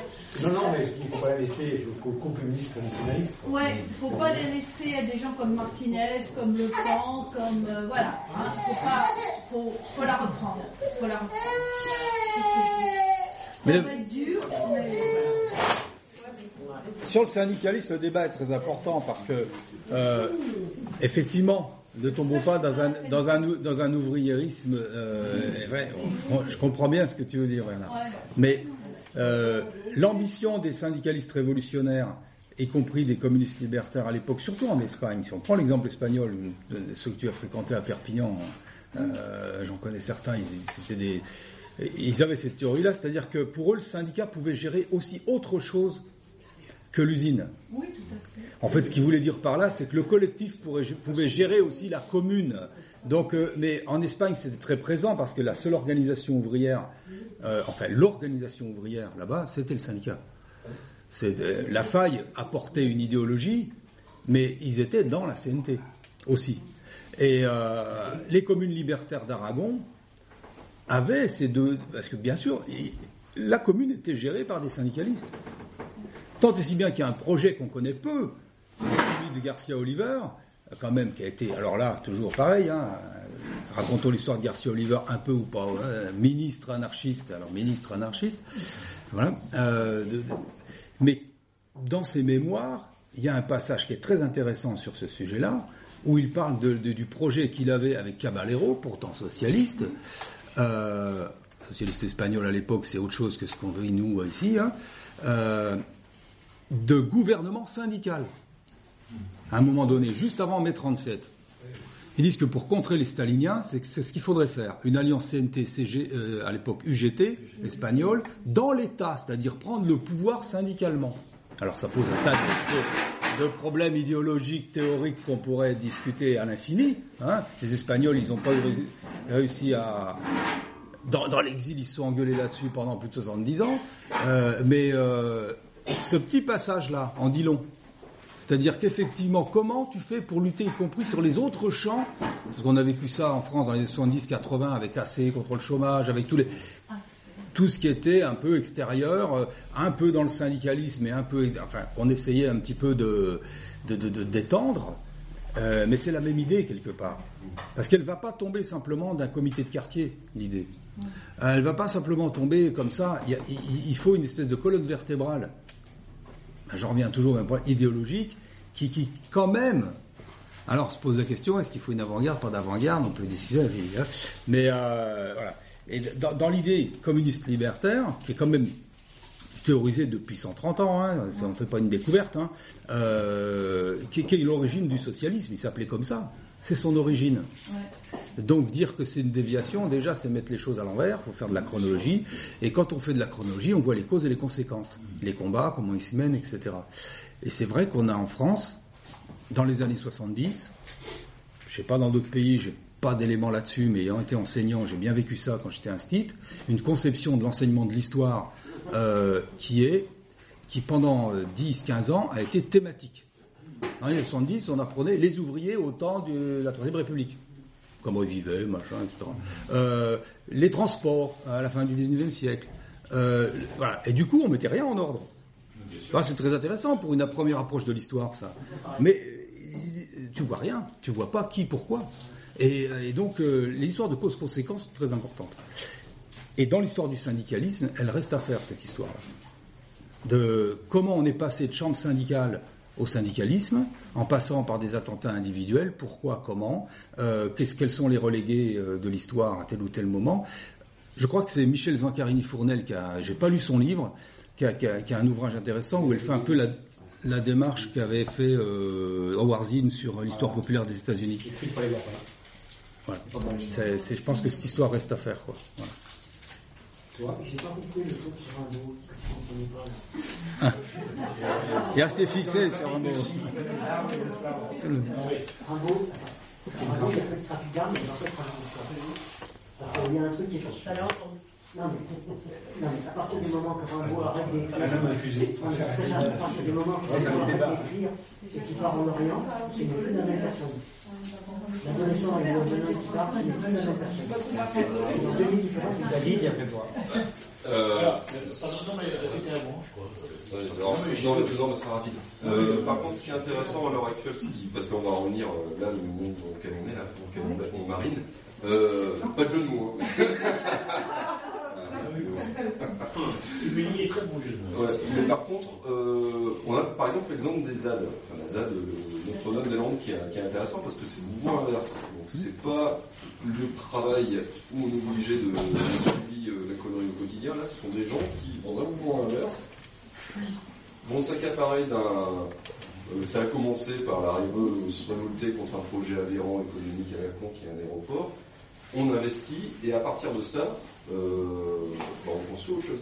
Et quelque chose qui est intéressant sur Mediapart, qui est pas mal, ils ont fait un dossier justement sur cette ZAD. où ils- les gens parlent, disent sur la ZAD de Notre-Dame. Les gens parlent, disent bah, voilà, au quotidien c'est ça, euh, on s'organise de telle manière, etc. Et euh, moi, c'est- je trouve ça plutôt intéressant. Après, on va voir si ça peut durer et ce qu'on peut, ce que ça peut faire. Mais il y a cette, euh, cette notion-là aussi. Surtout de- comment ils règlent les conflits. les voilà, ça, voilà. C'est Cette notion, génial. alors ça c'est génial parce qu'ils parlent à un moment donné, ils disent bah voilà, alors c'est vrai, euh, euh, le pouvoir police. Alors, comment on fait pour régler les conflits euh, Qu'est-ce qui se passe lorsqu'une personne, euh, je sais pas, devient euh, cible ou je sais pas quoi, ou, euh, comment on fait? Et c'est ça qui est intéressant parce que cette, cette vision-là, moi je la trouve vraiment super parce que là, du coup, c'est je sais pas si c'est de la politique au sens c'est c'est pratique. C'est euh, on va pas attendre euh, de, de- de- de pondre un règlement, un texte de loi ou je sais pas quoi. Là, il faut qu'on euh, dans l'immédiat euh, qu'on essaie de résoudre pour maintenir un- pour maintenir le, la- la- la- cette chose-là, euh, on va dire à flot. Quoi. Et euh, je sais, voilà. Alors, non mais je reviens parce que là je me sens un peu embêté parce que j'ai l'impression qu'on a mal compris ma perception de la Bon, difficulté surtout qu'on voulait pour la bande noire. du, politique, politiquement correct. Hein. Ah, bon, on que l'a plusieurs fois. l'idée, en fait, dans euh, euh, les actions. Euh, le politiquement correct, moi j'étais dans, dans la culture actuelle, avec des, des personnages médiatiques, représentants, etc.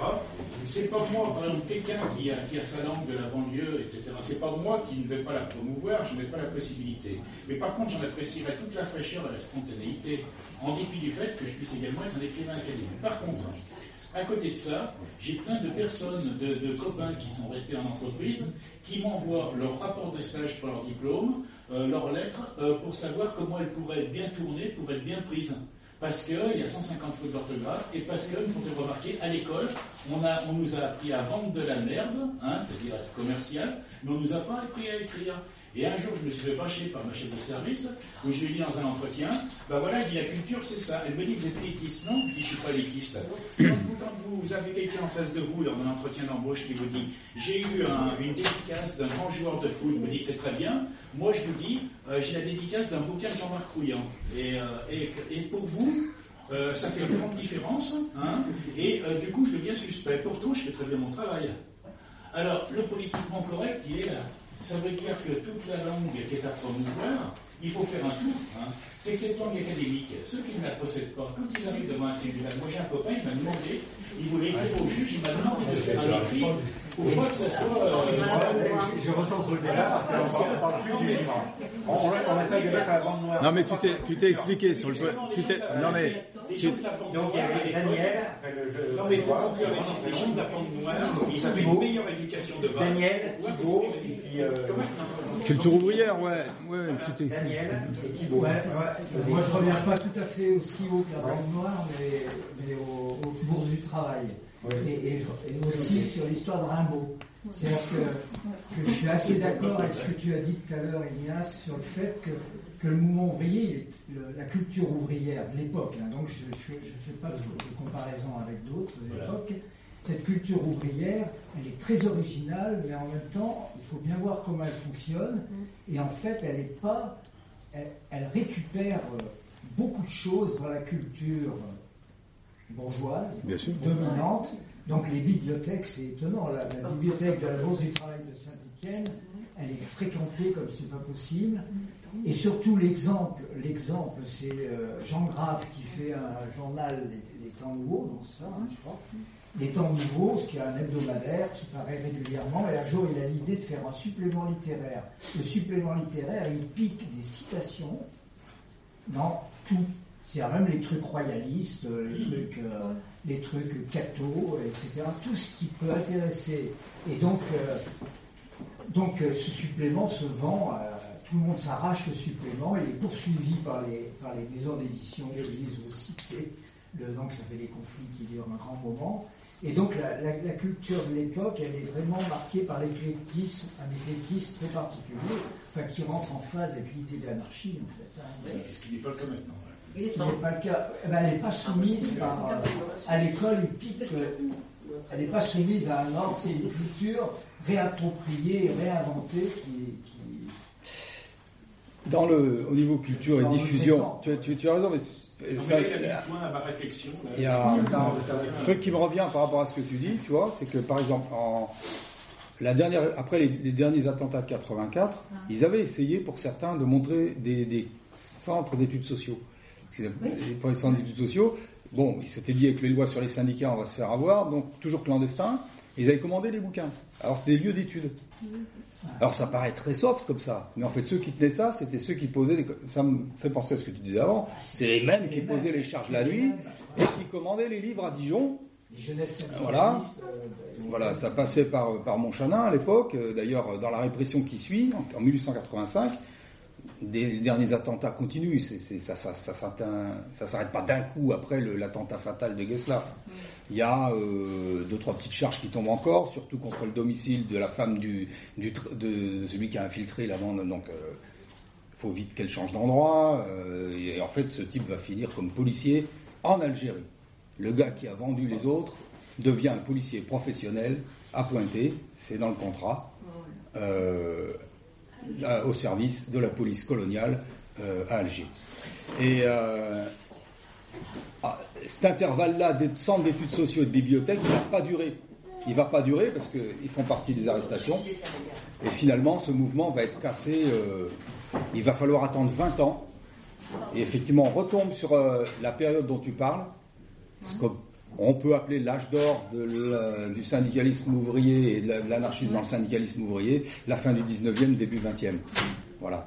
Mais euh, pendant les 15 ans qui vont suivre les attentats, là, sur Mont-Solémine par exemple, ça va être une répression énorme avec euh, une, euh, une nouvelle bande qui va s'appeler la bande à patins. Et la bande à patins, c'est la police patronale qui va mettre au pas tout le monde. C'est-à-dire et qui est aux ordres du patron. Dans la police patronale vont se retrouver, soi-disant d'après les socialistes, les anciens de la bande noire. Recyclage de l'anarchisme qui devient un flic. Alors j'ai fouillé cette histoire, je n'ai trouvé aucun nom qui pourrait laisser euh, penser que certains, des activistes je parle, parce que quand on parle d'une mouvance de 300 à 500 personnes, qu'il y en ait certains qui euh, qui est plongé après dans la réaction, c'est évident. Mais euh, d'activistes et qui ont été condamnés, etc., il n'y en a pas. C'est une rumeur qu'on retrouve chez Lequin à propos de Ouais. l'avant 14. Alors Lequin qui est passionnant par ailleurs, mais là aussi c'est une rumeur en disant l'ancien anarchiste membre des syndicats jaunes. Il y en a un seul que moi je trouve très intéressant. Il y en a un seul quand même que je trouvais très intéressant. On est allé avec Kim justement à Mont-Solémine présenter le bouquin. On est tombé sur ses descendants d'ailleurs, ce qui était assez rigolo. Et euh, de Solin. Et de Solin est, est l'artificier. C'est lui qui fabrique les charges. Il a 17 ans à l'époque. Tu peux préciser, ils fabriquent eux-mêmes leur dynamite avec Oui. les recettes ou ils, ils, ils prennent le dynamite dans les mines? Ils prennent la dynamite, dans, parce qu'ils en ont plein dans les mines, hein, et ça, il y a de quoi faire. hein.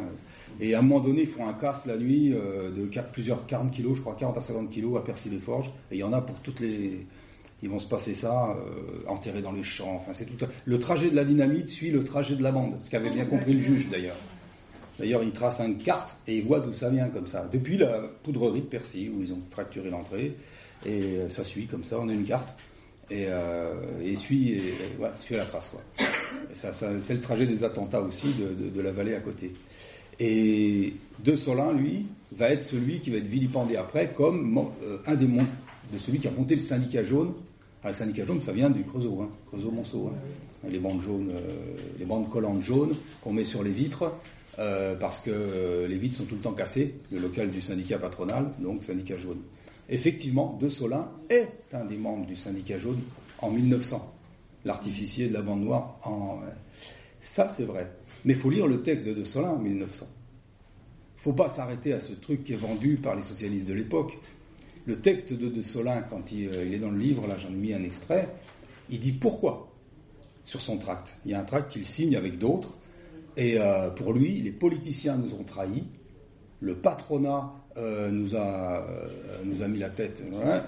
donc nous, on fera notre propre syndicat.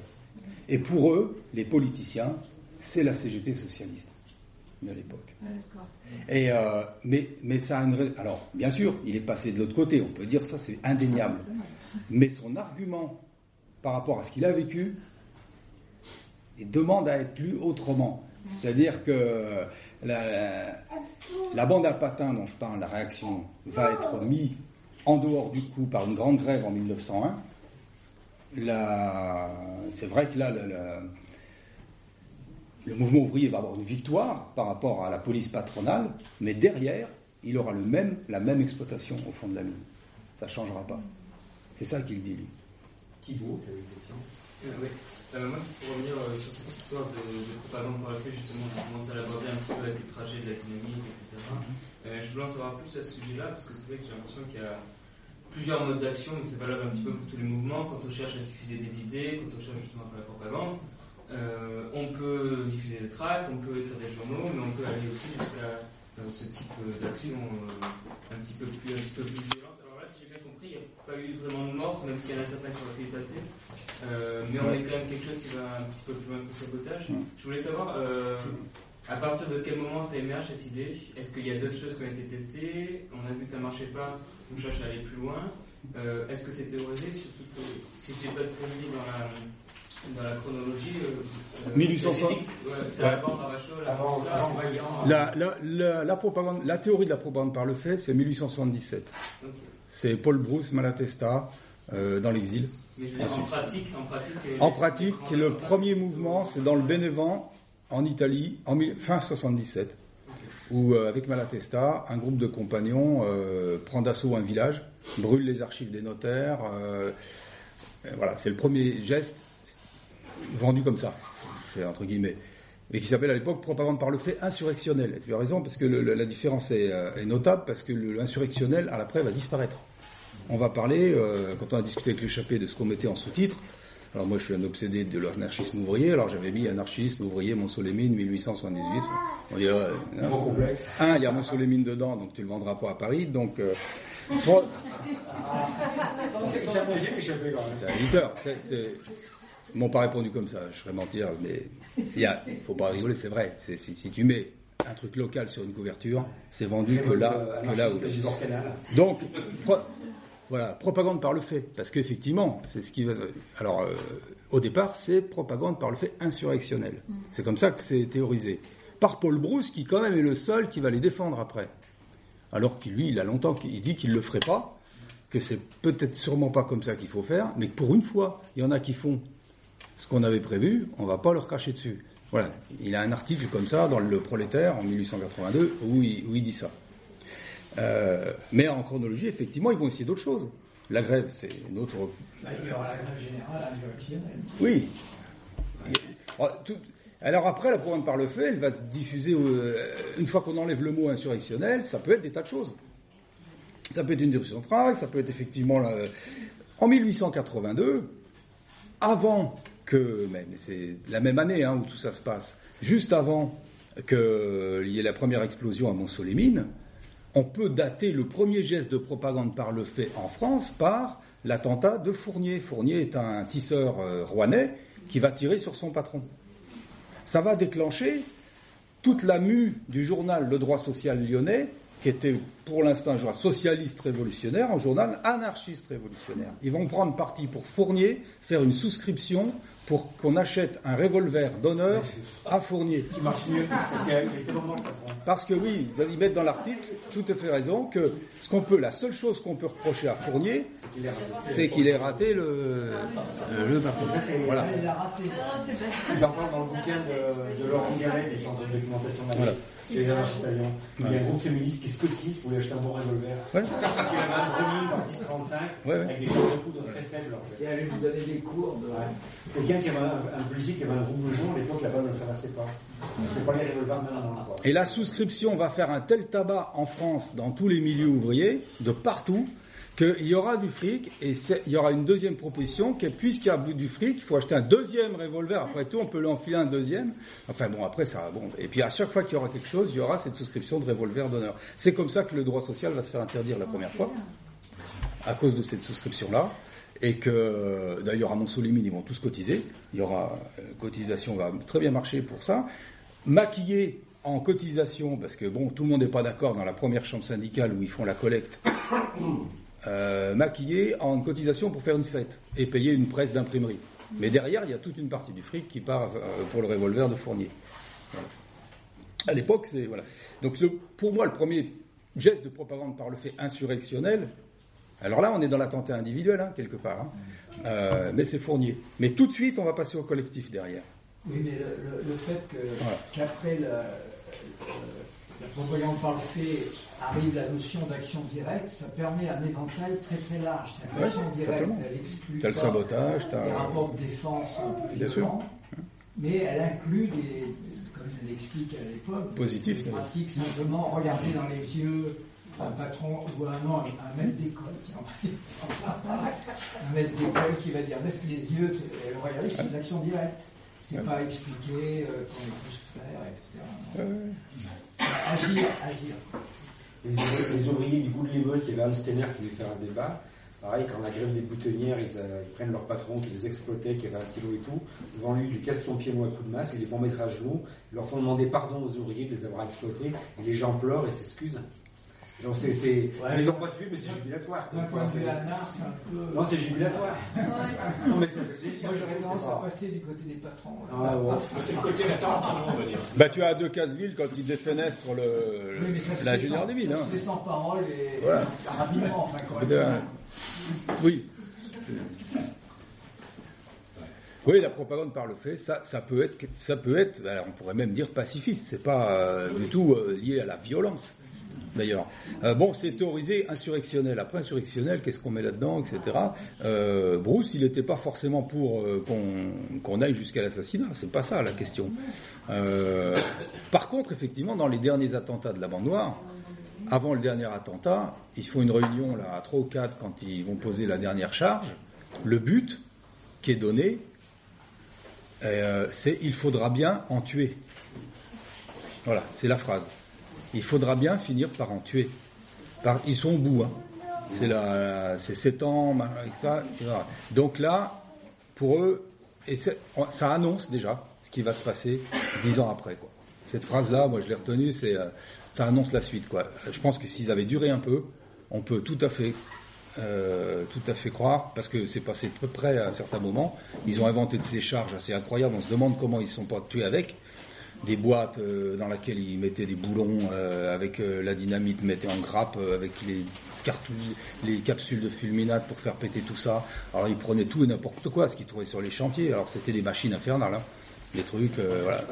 Ouais, et certaines qui n'ont pas pété. Donc d'où, euh, d'où après dans les archives on retrouve pas mal de choses parce qu'effectivement l'analyse des experts euh, sur ce qu'ils ont trouvé, d'où vient la poudre, d'où vient machin. ça. Il y avait une police scientifique extrêmement euh, poussée à l'époque déjà. C'était, euh, on analysait, ils ont même analysé la bouffe que le chien de l'ingénieur Michalowski qui a été dynamité a- avait ingurgité parce qu'il est mort. Et ils se demandé s'il ne l'avait pas empoisonné. Donc il y a eu autopsie du chien pour savoir s'il l'avait pas. euh, voilà, un trucs comme ça. Euh, au bagne. Alors après, euh, il y en a trois qui partent au bagne. Ouais. Et, euh, pour savoir les détails, c'est vrai, il faut acheter le bouquin.